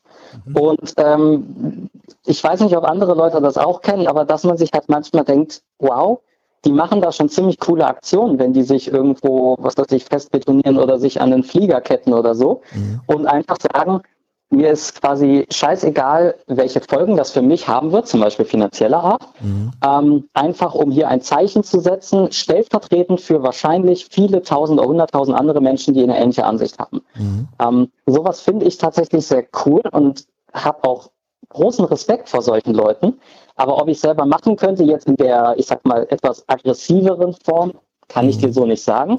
Vielleicht, Ähm, äh, ich, klar, ich glaube, es geht eher um, ja, ja, ich wollte sagen, äh, es, es geht, glaube ich, jetzt hier bei, bei dem, was da diskutiert oder von dir vielleicht auch ge gewünscht würde, geht es, glaube ich, nicht um so demonstrative Aktionen, dass, dass, dass du deine Brust entblößt und den, den äh, Adlern zu- die Leber zum Fraß gibst oder das Herz, sondern äh, schlicht und einfach auf der äh, Ebene, dass gesagt wird, ja, ähm, es gibt ich nenne es mal zivilgesellschaftliche Organisationen, die sagen, wir wollen äh, die Welt, die Produktion, unser Leben in eine nachhaltige äh, Richtung drehen. Dazu brauchen wir aber eben Menschen, ähm, die eine fachliche Expertise haben, dass nicht Politik oder so sagen kann, ist ja alles ganz unmöglich, sondern wo mit dieser Expertise unterfüttert gesagt werden kann, doch, doch, wenn wir uns Mühe geben, wenn dies oder das passiert, dann äh, ist es vielleicht doch möglich. Es sozusagen der anderen Seite die Ausflüchte nicht so ganz leicht machen. Ich glaube, das wäre etwas, äh, wo gesagt würde, warum ähm, geht Florian oder, oder vielleicht könnte Florian sich so etwas überlegen, wenn da, wenn da Wünsche kämen. Julian, aber Julian, warum habe ich, ja, ja, ich habe das hier, ja, ja, ja, Julian, sorry. Florian hat die Frage gestellt. So. Also Ja, ja. Nein, war, war Ähm. mein Fehler, mein Fehler. Florian hatte eine Frage gestellt. So. Hm? Ähm, also, ich, wie gesagt, ich finde den Gedanken sehr, sehr reizvoll, aber dann müsste ich jetzt zurückfragen, mache ich mich nicht vollkommen unglaubwürdig, wenn ich jetzt sage, Mensch, letzte Schicht wieder anderthalb tausend Tonnen Kunststoff hergestellt und Mhm. jetzt gehe ich zum Ortsgruppentreffen von Extinction Rebellion. Mhm. Ja, aber weiß ich noch nicht mal.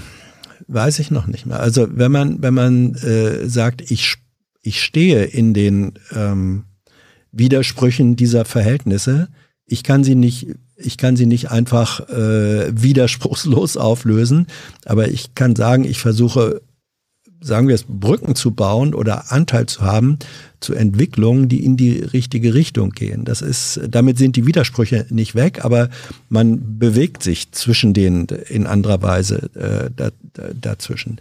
Ähm, eine Frage hätte ich noch äh, zum Abschluss.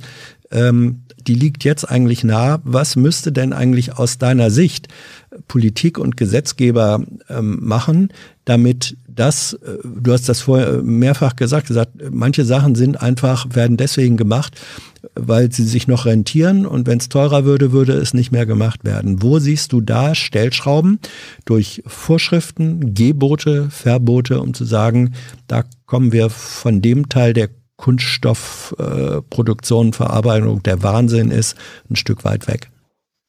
Fällt dir da was ein?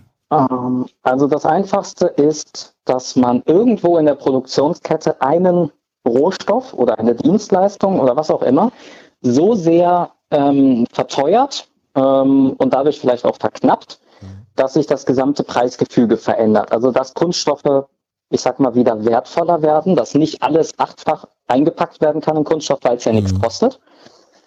Ähm, und damit gibt man natürlich dann auch wieder allen anderen Rohstoffen sei es zum Beispiel Papier oder so, natürlich wieder viel, viel mehr Spielraum sich auszubreiten. Also mhm. äh, das wäre eine Möglichkeit, da könnte man zum Beispiel beim Erdöl angreifen, dass man einfach sagt, ähm, was weiß ich, auf die Förderung wird eine Steuer erhoben oder dergleichen. Mhm. Oder halt eben übers CO2, weil die Industrie ist natürlich ein, ein enormer Produzent von CO2. Das wäre auf jeden Fall eine Möglichkeit.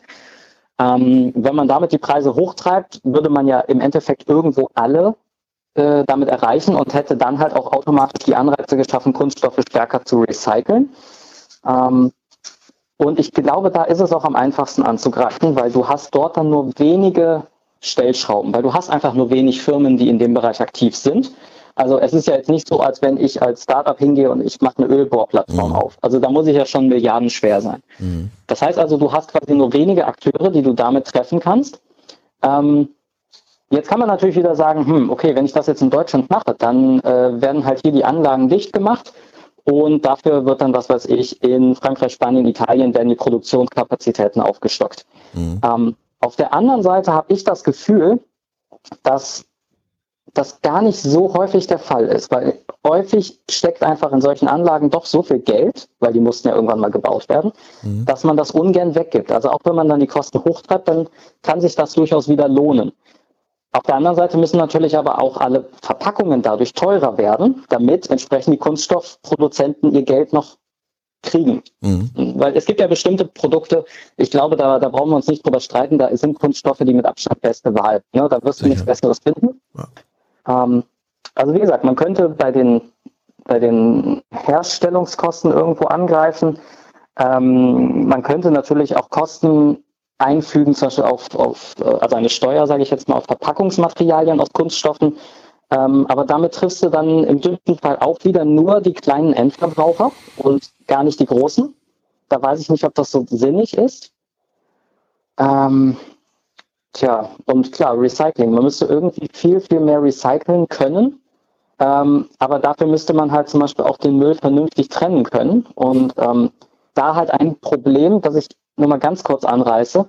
Ähm, Kunststoff ist halt nicht gleich Kunststoff, so wie Stahl nicht gleich Stahl ist. Also das heißt, auch wenn du jetzt sagst, du hast einen Edelstahl, dann gibt es davon 100 verschiedene Sorten und jeder ist irgendwie anders. Und wenn du die alle zusammenkippst, dann kommt da am Ende nicht der Überedelstahl raus, sondern irgendein Mischmasch, bei dem man jetzt nicht weiß, hm, ist er dafür geeignet, ist er dafür genau, geeignet. Bei, beim Kunststoff kommt dann dabei etwas raus, eine, eine graue Pampe, aus der du bestenfalls noch Parkbänke machen kannst wenn du nicht halbwegs genau, Sorten rein äh, trennen kannst. Ähm, es wird, Julian, ich danke dir äh, wirklich sehr für dieses Gespräch, das wieder doppelt und dreifach so lang gedauert hat, wie wir das eigentlich mal dachten. Aber es ist einfach wahnsinnig äh, interessant, finde ich. Der Chat will wissen, gibt's dich irgendwo auf Social Media? Da möchten Menschen gerne mehr von dir wissen und in Kontakt treten. Oder Nein, gibt's das gibt nicht? Gibt es nicht. Ja. Ähm, plane ich ehrlich gesagt im Moment auch nicht, weil ich einfach weiß, mhm. ich werde nicht die Zeit für so etwas haben, um es aktiv nach, also mit, mit öffentlicher Funktion irgendwie auszuüben, ne? Mhm. Als, als Instagrammer oder dergleichen. War, war, war, ähm, war nur eine Frage. Ähm, ja, ich ja. jetzt auch irgendeine Kontaktdaten rausgeben. Nee, nee, ähm, nee, um Gottes Willen, das, das machen wir auch nicht. Es, es, es war die Frage und, und ähm, sie, ist, sie ist beantwortet. Ähm, Julian, also nochmal vielen Dank für dieses Gespräch. Ähm, deine, deine Dilemmata konnten wir natürlich hier gar nicht lösen, aber wenn es vielleicht dazu beiträgt, dass du dir überlegst, dass du entweder sagst, das war natürlich auch eine Anregung nochmal, warum wechselt er nicht einfach den Job? Ja, das hast du, glaube ich, deutlich genug gemacht, wieso, warum das nicht so einfach ist, aber man kann ja immer die Augen offen halten. Oder ob es eben neben dem Job, den du eigentlich liebst, Möglichkeiten gibt, dein Wissen ähm, an anderer Stelle da einzubringen, wo es dann vielleicht auch politische Entwicklungen fördert, die in eine Richtung äh, gehen, die dir gefallen würde. Das ist ja in der einen oder anderen Form dann unter Umständen, wenn Job und Familie und so weiter, die die Zeit und Energie dazu lassen, immer noch eine Überlegung äh, wert. Danke, ja, Julian. Auf jeden Fall. Mhm. Dankeschön. Tschüss, mach's gut. Ciao. Uh, halbe Stunde. Gute Güte. Ja, aber war irgendeine von den 30 Minuten überflüssig? Ich finde nicht. Ich finde nicht.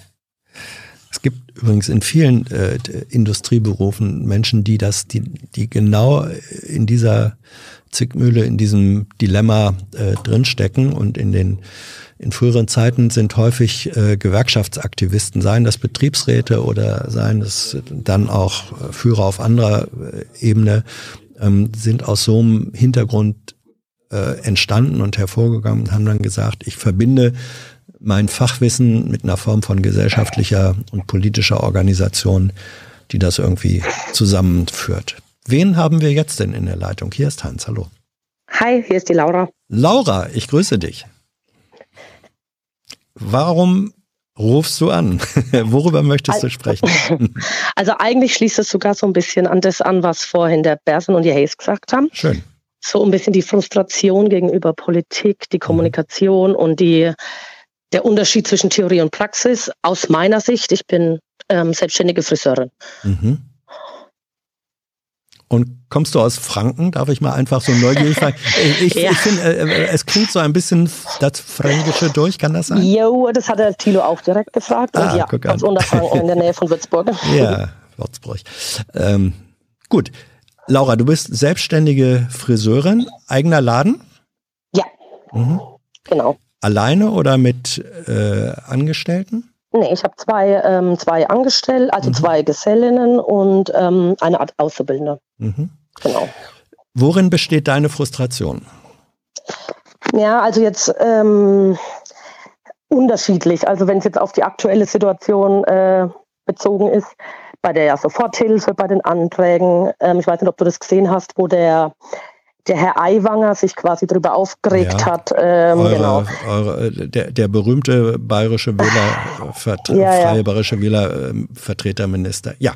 Mhm. Ja, genau, das äh, mehr oder weniger. Also es hat sich für, für mich und auch meine, so aus dem Umkreis, äh, ne, wo ich kenne, mhm. so wenig angehört, als wenn wir zu blöd ist auszufüllen. und deswegen müssten die armen äh, ja, Ämter Überstunden machen und mhm. was weiß ich. Und es ist halt einfach die Kommunikation einfach zwischen und zwischen Politikern und denen, die es in der Praxis ausführen, das ist ja in allen Bereichen irgendwie mhm. komplett, ich weiß nicht, wie als würde man auf zwei verschiedenen Welten leben. Ne? Mhm. Sind es ja, die, sind es die äh, äh, zwei Welten zwischen den, zwischen den Praktikern? Also darf ich dich als Handwerkerin äh, ja, ja, bezeichnen? Bitte. Ja, okay. Ja, klar. Also die, die ähm, ist es die Kommunikation zwischen den praktisch arbeitenden Handwerkerinnen und Handwerkern und den Politikern oder mehr der Behörde, dem Verwaltungsapparat? Das ist ja nochmal wieder was anderes. Ja, ich glaube, das ist ziemlich ähnlich. Mhm. Also ob es jetzt um Anträge geht, die so, so formuliert sind, dass man am Ende vom Satz gar nicht mehr weiß, wie er angefangen hat. Mhm. Oder ein, ein, Seehofer oder Altmaier, die beim Tilo sitzen und du denkst dir am Ende so, hä? Also er hat nichts, also äh, ich habe nichts, also ich habe danach nicht irgendwie das Gefühl gehabt, er hat mir jetzt was erzählt, was ich noch nicht, also mhm. was man wissen sollte, sondern immer dieses Außenrum-Gerede und dieses, mhm. ja, und die auch bei den Gesetzen, wenn sie die machen, äh, ne, zum Beispiel, sie wollen das Handwerk aufwerten, haben sie gesagt. Ja. Also nennt man jetzt einen Gesellen nicht mehr Gesellen, sondern Berufsspezialist. Mhm. Hä? Früher, früher sagte man ja auch noch Lehrling und inzwischen sind es äh, Auszubildende. Ne? Ja, mhm. und deswegen äh, werden es trotzdem immer weniger, die Handwerk lernen wollen, obwohl ja. es ja gerade, wenn man über Digitalisierung oder sonst was nachdenkt, äh, gerade im Buch von Richard David Brecht steht äh, Friseur als eines der ersten Berufe drin, die nicht wegfallen. Äh, und trotzdem wird es halt so wenig irgendwie von, also von politischer Seite gefördert, also richtig gefördert. Ich meine mit zum Beispiel besserer Tarifbindung oder ne, solchen Sachen. Mhm. Und auch mit Meister, das ist schon gut, dass man Meister macht, aber ja. Also du liest Precht, das wollen wir mal eben festhalten. Du bist eine, ja. eine, äh, selbst, du, äh, eine selbstständige Friseurmeisterin, die Precht liest. Die ja. sich für Philosophie interessiert. Das finde ich. Ja, weil toll. da, ja. weil man da was erfährt im Gegensatz zur Politik. Ja. Ja. Weil ich irgendwann so frustriert war, weil ich gedacht, und um durch den Wahnsinn durchzusteigen, habe ich mhm. mir dann gedacht, okay, muss ich mich mal damit befassen. Mhm. äh, ist dir das, ist dir, ist dir diese Form von Philosophie oder diese Art von Denken, ähm, ist die irgendwie hilfreich im, im, im Beruf oder ist voll. das vielleicht sogar hinderlich? Nee? Toll? Nee, voll. Ja. ja. Also ich muss dazu sagen, gerade wenn man, ja wenn man Chef ist, kann man natürlich, äh, ja, ich kann es ja machen, wie ich will quasi. Ne? Das heißt, ich kann mich schon bei Kunden auch äußern zur Politik oder so. Ja. Also ich habe da schon eine klare Meinung und mhm. habe hab auch die passenden Kunden dazu und die passenden Angestellten, also alles super.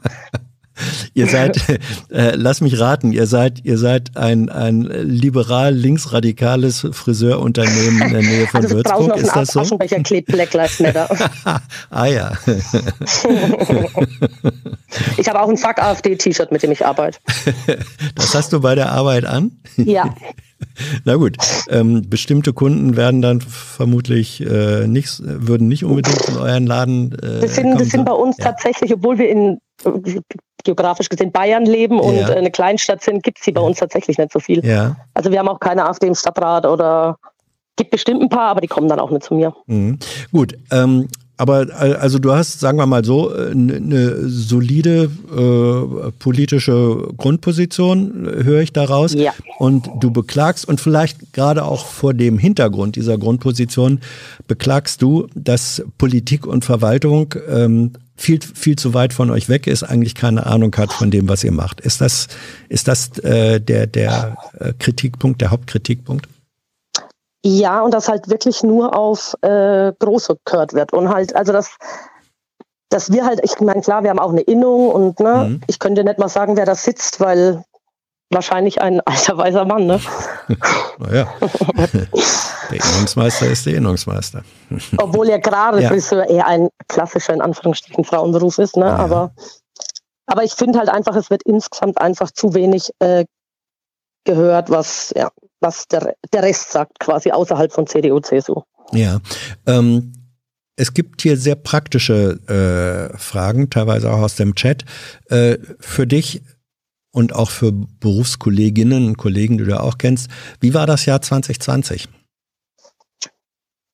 Also ich muss, ich muss sagen, ähm, für mich, ich bin in einer sehr privilegierten Position. Also erstmal habe ich natürlich schon, weil ich in einer Kleinstadt bin, nicht so hohe Mieten. Noch dazu ähm, sind meine Eltern meine Vermieter. Also ich zahle schon Miete, aber halt mhm. weniger. Ähm, deswegen, also es war schon, ich hatte kein Geld, klar nicht. Das war dann weg, Soforthilfe bekommen. Ähm, ja, ansonsten, ich fand jetzt, also für mich persönlich war es nicht so ein Drama. Mhm. Aber, da, aber da, wie gesagt, da bin ich auch eine Ausnahme. Mhm. Aber trotzdem bin ich auch genervt quasi, weil ich habe am Anfang noch die Politik verteidigt und habe gesagt, die haben die Banken gerettet, die retten uns jetzt auch und habe sogar einen Föder gelobt und das ist für mich wirklich harte Überwindung, also ganz am Anfang. Und wir haben das alles so verstanden, ob das jetzt mein Kumpel, der einen Döner äh, hat oder eine mhm. Freundin, die freiberufliche ähm, Ergotherapeutin ist. Also wir haben wirklich alle gedacht, das wäre, das müssen wir nicht zurückzahlen, außer wenn wir jetzt irgendwas verschweigen quasi. Mhm. Und kaum, äh, ja, erstmal hatte ich es dann erst zwei Wochen, nachdem ich schon wieder auf hatte. Also da mussten meine Eltern mir vorher aushalten. Ja. Und ähm, dann hat mir mein Steuerberater schon gesagt, also wahrscheinlich musst du was zurückzahlen. Mhm. Dann habe ich gesagt, ja, hä? Ja, weil ich nur, also ich habe 6000 Euro bekommen für drei Monate sozusagen und ich war nur einen mhm. Monat so richtig pleite. ja, und deswegen muss ich es wahrscheinlich wieder zurückzahlen. Und in meiner Wahrnehmung ist es halt so, die hätten gar nicht erst alle retten müssen. Also ich meine Gastro, Friseure und was weiß ich, weil es ist ja nicht so, dass wir keine guten Umsätze machen. Also insgesamt das Handwerk auch. Ne? Wenn habe ich nachgeguckt äh, und es sieht gut aus, aber wenn du halt so viel Steuern zahlen musst schon, ne, dann mhm. hast du mhm. halt nichts mehr übrig irgendwie. Und das ist halt das, was ich so frustrierend irgendwie finde. Und andererseits wird uns aber unterstellt natürlich mit Belegpflicht und äh, Kassen, neue Kassensysteme und dem und dem, dass wir nur schwarz arbeiten und dann höre ich äh, Cum-Ex-Geschäfte. Mhm und denke, ja, Also die, die großen Schwarzarbeiter sitzen sozusagen an anderer Stelle. Ähm. Ja, voll. Allein die Kontrolle von den Kleinen mhm. ist so aufwendig mhm. für das, was dabei rumkommt. Ähm, weil du eben sagtest, äh, man hätte gar nicht, auch in dem Bereich des Handwerks, man hätte gar nicht äh, alle retten äh, müssen. Da werden jetzt natürlich vermutlich äh, andere Handwerkskollegen würden sagen, äh, die hat doch wohl ein Rad ab. Was Nein, wäre denn, was wäre, oder habe ich dich falsch verstanden? Nein, man, falsch verstanden. Man ah, hätte ja. sie nicht retten müssen, wenn sie selber in der Lage wären, ein bisschen mehr okay. zurückzulegen. Ja. Ne, aber wenn man halt, ich habe halt auch von vielen äh, größeren, also mittelgroßen Unternehmen hier in der Umgebung, zum Beispiel Bosch Rexroth haben wir, mhm. solche Sambrose, von denen, ich höre ständig von Kunden, dass sie in Kurzarbeit sind und alle, und es ist ein offenes Geheimnis, dass sie nur in Kurzarbeit gesteckt werden. Also dass quasi die anderen mehr arbeiten müssen und damit sie überhaupt in Kurzarbeit gesteckt werden können. Ah ja. Also die nehmen das halt mit und das kriege ich halt auch ständig von, also ich habe da ganz viel von ganz vielen verschiedenen Firmen. Mhm.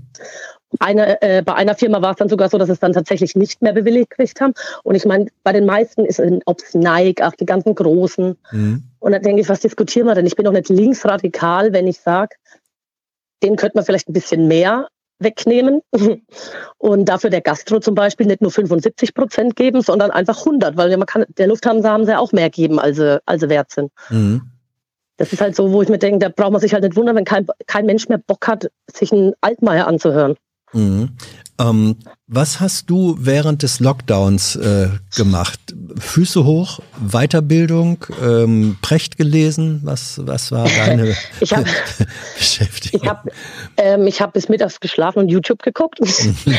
Aber zum Beispiel über die Panama Papers, ja. über Amazon. Also ich habe jetzt seit dem letzten Lockdown noch nichts mehr auf Amazon bestellt. Also ja. von daher hat es auch ja, hm. und noch mehr mich irgendwie aufgeregt am Ende. Dann hat, war ich allerdings wieder so beschäftigt, wie wir wieder auf hatten, dass es natürlich dann eher so ein bisschen im Hintergrund tritt. Hm.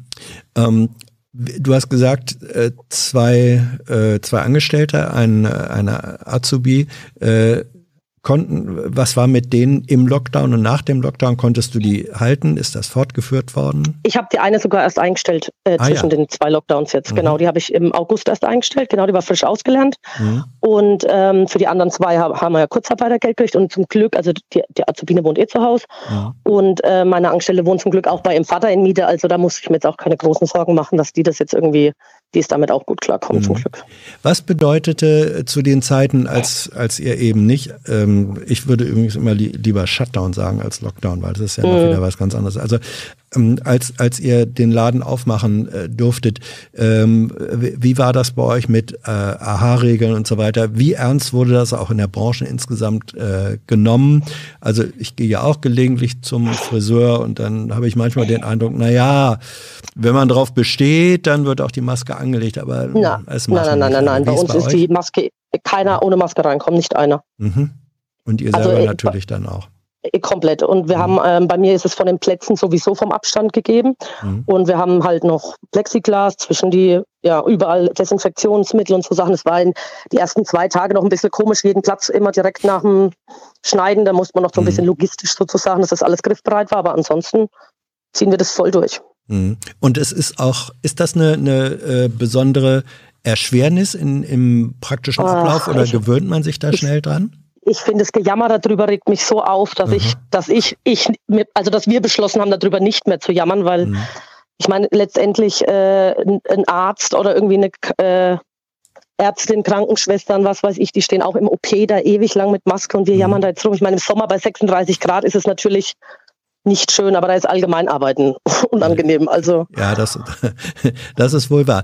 Ähm, ich habe das erlebt bei Friseuren. Also ich, äh, ich habe mehrere Frisiersalons äh, in meiner Wohngegend.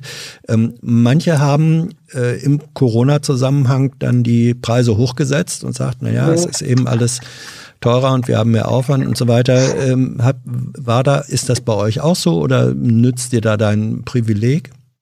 Nee, ich habe schon äh, erhöhen müssen. Also so das Privileg, ich habe, ich muss mhm. trotzdem alles genauso zahlen. Ne? Ich ja, habe ja, vielleicht. Klar.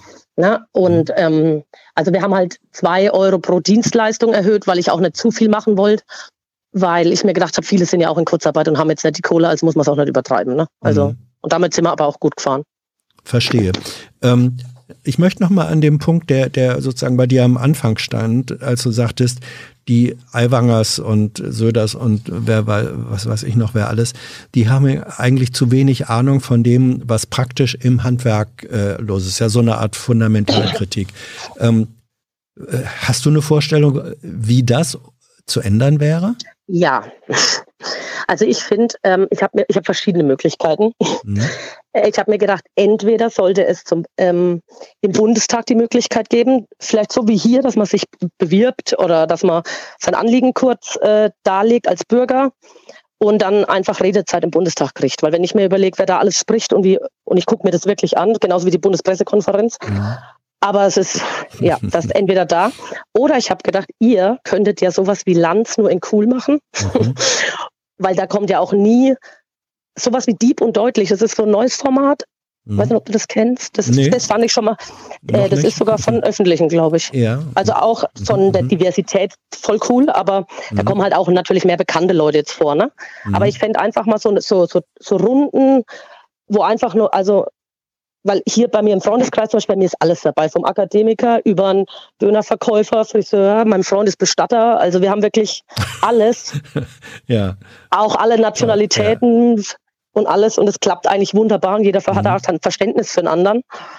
Aber es kommt halt nicht nach draußen. Ne? Und ich meine, es hat halt nicht jeder Handwerker, für mich ist es irgendwie Hobby, mhm. aber die wenigsten haben nach dem Bau oder nach irgendwie einem anstrengenden Tag noch Bock, sich drei Stunden lang Thilo Jung anzuschauen oder mhm. Ne? Schade eigentlich. Egal ne? was. Mhm. Ja, voll. Aber es ist halt auch, sind halt komplizierte Themen, ich verstehe. Ne? ja. Aber. Man muss es schon als Hobby betreiben, wenn man es.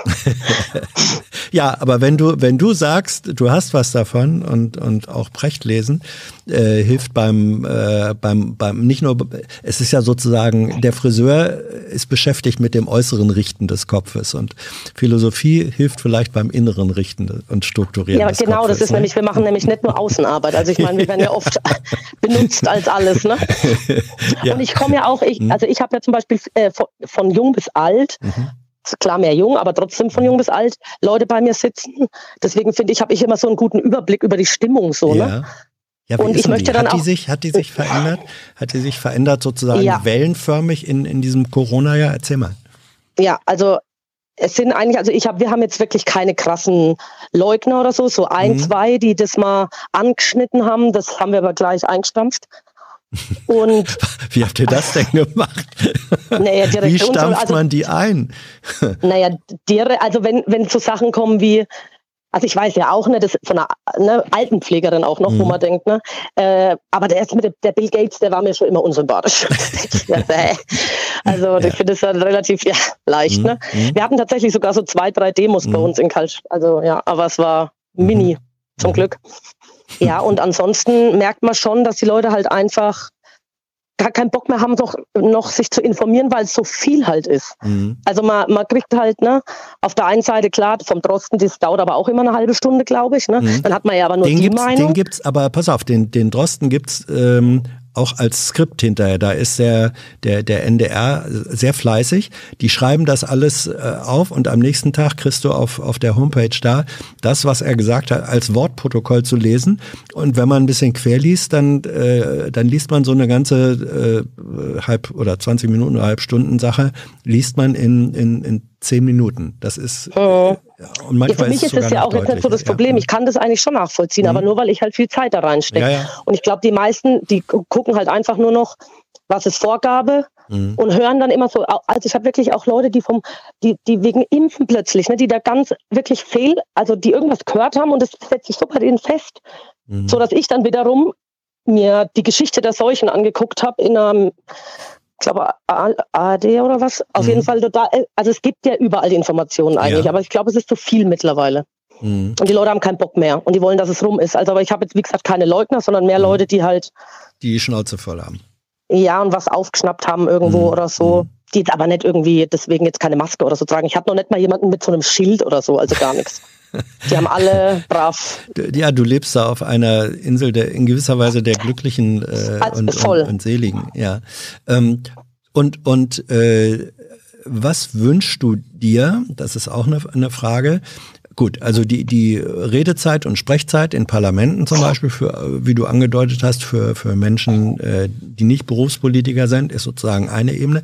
Was wünschst du dir ähm, von der amtierenden Politik zur Verbesserung äh, eurer Situation? Also der Situation gar nicht speziell der Friseure, sondern des tätigen Handwerks. Ich wünsche mir, dass die den Beruf nicht nur durch, durch die Änderung von irgendwelchen Namen, mhm. das ist ja wie beim Rassismus, dann als wenn man nur den Namen ändert, ne? also da muss ja viel mehr dahinter passieren. Zum Beispiel mehr Geld. Also mhm. immer dieses mehr Geld, Punkt. Und wenn die, mhm. wenn die Handwerker halt nicht mehr zahlen können von sich aus, dann halt Steuersenkungen und dafür fair, also faires Steuersystem. Mhm. Und auch nicht dieser, ich meine, wenn man sagt, äh, ob es Polizeigewalt kriegt, dann gibt, da schreien sie sofort Generalverdacht und was mhm. weiß ich. Aber und wir werden auch, wir Handwerker oder wir bargeldintensiven äh, Betriebe werden auch immer unter Verdacht gestellt, dass wir viel zu viel schwarz machen und dass wir mhm. viel zu viel nebenbei machen. Und selbst wenn das so ist, dann sollte man sich vielleicht auch fragen, warum, weil es ist ja nicht, nicht so, dass sich dann die Friseure hier die Villen hinzimmern. Ne? Also oh, man hört naja. so manches. Was? Nein, nein. Scherz, Scherz, Scherz. Udo Walz ist ja auch tot. Also das ist ja, ja aber der, der also Udo Walz. Also als so, wenn ne? du ein cooler Friseur ja, bist, ja, bist du kein Fan von Udo Walz. ich bin ja kein Cooler. Äh, oh, das ist an der Stelle mal eben gefragt. Ähm, äh, wie deine fachliche Meinung zu unseren Frisuren ist. Tilo. Ja, ja. Äh, also ich will jetzt niemanden verpetzen, aber. Doch, doch. Vielleicht hat mir ein Vöglein gezwitschert, ich sollte dir sagen, dass du dich rasierst. Aber mhm. ich äh, habe mir Bilder angeschaut, äh, wo du ganz rasiert bist und das gefällt mir nicht. Also ich finde es mhm. so besser. Okay, ja, danke schön. Und beim Tilo bin ich äh, zwiegespalten. Irgendwie finde ich es cool lang, aber irgendwie hat er auch einen ziemlich großen Kopf. ja. Er hat einen ziemlich großen Kopf. Ja, und, und der Tyler hat halt coole Mützen. Ne? Tyler hat coole Mützen, ja. ja. Äh, Tyler ist immer für eine Überraschung äh, gut, will ich nur mal ganz kurz an dieser Stelle anmerken. Ähm, ja, äh, der Kilo, Tilo meinte gerade der große Kopf, dass der sei bei ihm einfach deswegen nötig, weil da so viel Gehirn äh, ja, na klar. Das, das, das erzeugt und Wasser. Das erzeugt hier gerade großes Gelächter in der Regie. Also gut, ähm, so, so viel dazu. Ähm, äh, liebe Laura, ich finde es sensationell. Der Chat sendet hier Herzen ohne Ende für dich und Schön. möchte auch wissen, gibt es dich irgendwo auf, auf Social Media? Ähm, Kaiserschnitt Kaltstadt. Moment. Kaiser, Aber Kaiserschnitt. Kaiserschnitt mit A am Ende. Kaiser. Hm, ah, ich wollte schon ja. gerade sagen, sonst kriegst du Ärger mit der Gynäkologie, nicht? Also, nee, es gibt tatsächlich in Berlin einen Kaiserschnitt. ah ja. Also Kaiserschnitt und Schnitt wie Schnitt und weiter? Genau, in Karlstadt. Karl wie der Name und Stadt. Ja, Karlstadt, wie Lise Karlstadt. Ja, auf Insta. Kaiserschnitt in Karlstadt äh, auf, auf Insta. Ne? Ich glaube, da kannst ja. du dich freuen über äh, reichlich Kontakt. Als er damit. ja, machen wir. Laura, äh, gibt es einen Berufsgruß unter Friseuren, gut Schnitt oder äh, immer nur? um Gottes Willen, nein, ich hoffe nicht. Wüsste ich von keinem. ja, schön. Ähm, ja, ich, ich finde das toll. Und äh, wenn jemand äh, das nächste Mal fragt, haben Sie nicht einen Friseur, dem Sie das äh, erzählen können, dann werde ich sagen, ich kenne sogar eine Friseurin. Wunderbar Ja, unterschätzte Berufsgruppe. Ja, äh, absolut, absolut. Laura, mach's gut. Dankeschön. Tschüss. Ja, schöne Zeit. Ciao. Ciao. ja. Ähm, einen haben wir noch. Ah, jetzt bin ich aber mal gespannt. Ähm, hinten wird äh, getippt, ja, wir sind ja, wir haben ja, ja, die Stunde ist ja noch gar nicht um, äh, die wir uns für diesen, für diese Show-Ausgabe vorgenommen haben. Ja, Tilo telefoniert. Ich weiß wieder nicht, wer dran sein wird. Ah, gucken mal. So. Aha, er spricht, er spricht, er spricht. Das heißt, gleich wird er mir das Zeichen geben.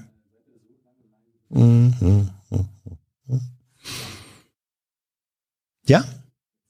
Jetzt. Hallo, hier ist Hans. Wer ist da? Äh, ja, hallo Hans, hier ist Aaron. Aaron. Ähm, ja, und ich würde gern mit dir über ähm, das Böllern an ah, Silvester reden. Ja, dazu hatten wir am Anfang, du bist sozusagen, äh, du hast unsere Wildcard äh, gewonnen. Wir hatten am Anfang der Sendung ja, genau. gesagt. So, okay. Was, welches Verhältnis hast du zum Böllern? Ja, also ich bin grundsätzlich eigentlich gegen das Böllern. Hm.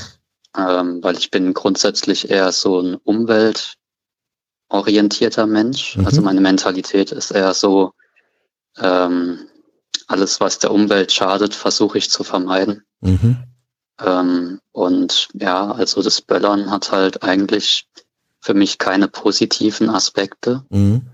Ähm, und deshalb verstehe ich auch nicht so richtig, warum das nicht ähm, abgesetzt wird, so mhm. oder halt verboten wird. Darf ich mal fragen, wie alt du bist, Aaron? Ähm, ich bin 21. Mhm. Hast du ähm, irgendwann mal äh, selbst äh, geböllert. Also bei mir hat das natürlich angefangen irgendwie als Kind. Da war dann Silvester und irgendwann durfte man dann um Mitternacht auch mal raus mit den Eltern. Und da wurde natürlich irgendwie ein Knallfrosch oder so. War das, äh, war das bei dir jemals in deinem Leben so oder bist du konsequent böllerfrei aufgewachsen? Ja, also so als Kind, so mit sechs Jahren oder so, war ich manchmal mit meinem Vater dann, mhm. äh, habe ich so eine Rakete steigen lassen oder so mal. Und halt so diese so Knallfrösche oder was mhm. das waren und solche Feuerkreisel, die sich mhm. so drehen. Genau. Sowas habe ich auch äh, gemacht, ja. Mhm. War das schön? Aber ja, naja, also es ging so, also meistens hat man ja nicht so richtig gesehen. Äh, also bei den Feuerkreiseln, ja klar, das hat man ja so gesehen, aber halt so die Raketen, so konnte man gar nicht so richtig sehen, so schön oder so. Mhm. Ähm, ja, und aber eben ähm, für mich, also ich bin bereit, äh, ein bisschen schönes Licht oder so ähm, darauf zu verzichten. Mhm. Ähm, wenn man halt sieht, dass dadurch dann die ganze Luft so verschmutzt wird, dass dann an Silvester da so Schlieren, also so ganz so Nebel halt über der ganzen Stadt liegt. Mhm. Wohnst du in der äh, Stadt? Und, also ja, ich wohne in der Stadt. Mhm. Und ähm, ja, da ist dann alles neblig und es riecht halt so nach, nach verbranntem, nach so Schwarzpulver oder was auch mhm. immer. Und ähm, ja, das ist halt einfach nicht gut, würde ich mal sagen. Mhm. Und da wird ja auch äh, Feinstaub freigesetzt.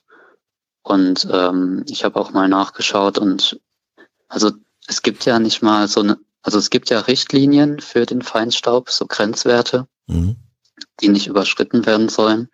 Aber dann gibt es halt von Wissenschaftlern Aussagen wie ähm, wissenschaftlich ist es gut untersucht, also diese Schadstoffe. Und es gibt keine Wirkungsschwelle äh, unterhalb der die Gefährdung ausgeschlossen wäre, mhm. die gesundheitliche Gefährdung. Mhm. Und das ist halt, also eigentlich dürfte es gar keine Grenzwerte geben, weil es keine Wirkungsschwelle gibt. Also ja, das macht für mich halt keinen Sinn, warum das, warum da dann Grenzwerte festgelegt werden. Ähm, wenn das gar nicht wissenschaftlich erwiesen ist, dass es unter dieser Grenz, äh, Grenze dann ähm, gesund ist oder so. Also mhm. wie hältst ja. du es denn dann? Ich meine, das, das sind jetzt sehr konsequente und ähm, auch sehr rationale Argumente, auch äh, rational und, und ich sag mal jetzt ein Stück weit cool vorgetragen, wie du das machst. Ähm, äh, es gibt ja relativ viele Bereiche äh, unseres Lebens, gerade in der Industriegesellschaft, wo Feinstaub, wo Schmutz und so weiter produziert wird. Da gelten ja eigentlich die äh, gleichen äh, Argumente. Ähm, wie hältst du es damit? Ja, also mh, hm, zum Beispiel Autoreifen produzieren mhm. ja auch Feinstaub. Zum Beispiel. Also ich, ja. ich habe kein Auto. Mhm. Ich fahre immer gut mit dem Fahrrad, könnte man jetzt sagen. Da mhm. gibt es theoretisch auch Feinstaub, wenn ich mit dem Fahrradreifen mhm. auf der Straße fahre. Das ist aber schon sehr fein. Aber ja, das ist ja, schon ja. sehr fein, würde ich sagen. Oder halt wenig. Ja, ja. Mhm. Äh, ja, und gut, ähm, also ich ähm, bin aufgrund von ja, Allergieproblem ziemlich ah. eingeschränkt, was meine Esssituation angeht. Mhm. Ja, deshalb kaufe ich jetzt nicht große Varianten an ja. Essen und also dadurch kann ich halt auch, ähm, also ich, ich studiere halt und ähm, mhm. ich habe jetzt kein großes Einkommen oder so, aber ich finde schon, dass man, dass man mit Bio-Lebensmitteln, auch wenn man halt keine große Variation hat, dann gut über die Runden kommt. Und ja, also das Ding ist, äh, ab und zu muss ich halt auch sagen, also ich bin ja auch nicht perfekt so. Also ich versuche es aber, mhm. äh, aber ich kann es auch nicht schaffen so. Mhm. Ähm, weil ja eigentlich alles, was uns, also was mich umgibt, was uns umgibt, irgendwo mal produziert werd, wurde und erst hergefahren werden muss und so. Mhm. Und ja, ich habe auch schon ziemlich viel Zeug bestellt, vor allem als ich eine Ausbildung gemacht habe und dann hatte ich ja auch Geld und so und konnte mir so Zeug bestellen. Ne? Mhm. Und magst du sagen, ja. was du unter Zeug verstehst? Was hast du so, ja. so, bestellt? Ich entnehme dem, dass du sagst, das waren Sachen, die ich mir heute vermutlich eher nicht mehr bestellen würde, selbst wenn ich es könnte. Es war einfach überflüssig. Gib uns einen Eindruck, was das war oder ist oder gewesen ist. Ja gut, also so ähm, Zeug, wo ich halt auch äh, im Müller in der Stadt hätte holen können, also so Filme oder sowas. Ähm, oder ähm, ein PC-Monitor hätte ich auch im Mediamarkt holen können, mhm. aber theoretisch wird es ja auch erst dorthin gefahren. Ja. Aber dann halt vielleicht in größeren Mengen oder so. Also nicht immer so eine Einzellieferung. Ja, ich verstehe. Ähm, ähm, ja, sowas halt. Ja, ich möchte gern nochmal auf das, auf, auf das äh, Thema Silvesterfeuerwerk äh, zurückkommen. Ähm, ich, das ist vielleicht nicht falsch, wenn ich jetzt sage, ja, Aaron ist einer, der, der findet das, was im Moment auch Corona-bedingt jetzt sozusagen verhängt worden ist, dieses allgemeine Verkaufsverbot, ähm, das empfindest du vielleicht sogar als ein kollateralen Nutzen, wenn man das Wort äh, heranziehen will, der Krise. Ja. Ist das so? Ja, das, das ist schon so, ja. Mhm. Also ich habe auch, ich habe auch die Zahlen mal so geschaut. Also 122 Millionen Euro wurde für Feuerwerk im 2019 eingenommen. Mhm. Äh, so, also es ist sozusagen schon ähm, wirtschaftlich gesehen mhm. eine gute Einnahmequelle oder so. Mhm. Dagegen stehen 40 Millionen Euro Sachschäden.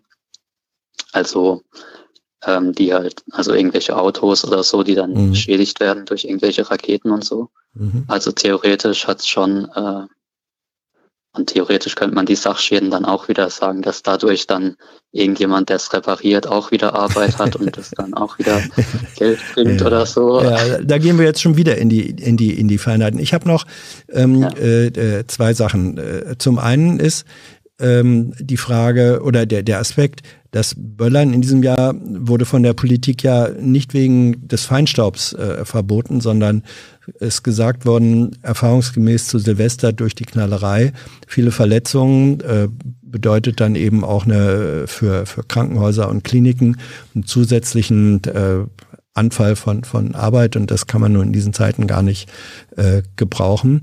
Ähm, Dir wär's, äh, ist, ist dir so ein Argument eher unwichtig du sagst, nee, es gehört eigentlich schon alleine wegen des Feinstaubs verboten, wegen der Umweltbelastung. Ist das dein Hauptargument?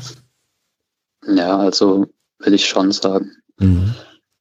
Ähm, und eben die ganze Umweltverschmutzung, also auch Verpackungsreste und so. Mhm. Und ja, also ich verstehe die politischen äh, Entscheidungen da nicht so richtig, warum das dann also es ist ja auch, es hat ja auch Langzeitwirkungen, der Feinstaub auf die, auf die Lunge und äh, auf, Her auf den Herzkreislauf und so. Also es mhm. ist ja eigentlich auch ein, ähm, ein Gesundheitsthema. Mhm. Und ähm, wenn für Corona das so eingeschränkt wird, warum jetzt dann nicht für Herz-Kreislauf-Systemerkrankungen oder Lungenkrebs oder sowas? Mhm. Also das Risiko. Ähm, warum wird es dann auch nicht berücksichtigt und dann gesagt, ja, es bringt eigentlich nur, also da könnte man dann auch wieder sagen, das bringt dann Langzeitkosten fürs mhm. Gesundheitssystem und eigentlich, also außer dass Leute halt da dran hängen, weil sie als Kinder immer mit ihren Eltern vielleicht ähm, geböllert haben oder so und deshalb das als emotionale Sache irgendwie da dran hängen, oder irgendwie es schön, also dass es schön aussieht oder so sagen, ja, finde ich, das ist halt, überzeugt mich halt nicht. Mhm. Aaron, ich danke dir sehr. Das war, ich sag mal, sehr ruhig, sehr besinnliche, nachdenkliche Einschätzung zum Jahresende. Ich, ich wünsche dir fürs nächste Jahr Gesundheit. Danke, wünsche ich dir auch. Dankeschön. Aaron, mach's gut. Tschüss. Ja, das war. Tschüss. War das der letzte Anrufer? Die letzte Anruferin äh, für heute? Ja, jetzt kommt. Uh, uh, uh, um. das ist Sekunde. ja, das ist nett. Da schreibt jemand äh, im Chat, ohne den Polenböller vor meinem Fenster hätte ich heute die Hans-Jessen-Show verpasst. Naja, das ist dann, äh, wenn es tatsächlich so war, ist das ein äh, Kollateralnutzen. Ja, wie gesagt, das war die letzte Hans-Jessen-Show in diesem Jahr. Oh. Im nächsten, wenn ihr wollt, geht's weiter am Dienstag. Wenn ihr der Meinung seid, man sollte dieses Format, diesen Kanal unterstützen, seid ihr herzlich eingeladen. Und ich habe mir jetzt mal, ja, mein kleines, mach mal, Tyler, mach mal Licht aus. Ich bin schon sehr dunkel, so. Ich wünsche euch einen schönen Jahreswechsel. Ich wünsche uns allen ein glückliches, möglichst Corona-armes Jahr 2021. Ja, und Thilo macht die Bewegung zwischen Daumen und Zeigefinger. Das habe ich eben schon gesagt. Ihr könnt uns unterstützen. Bis bald, bis nächstes Jahr.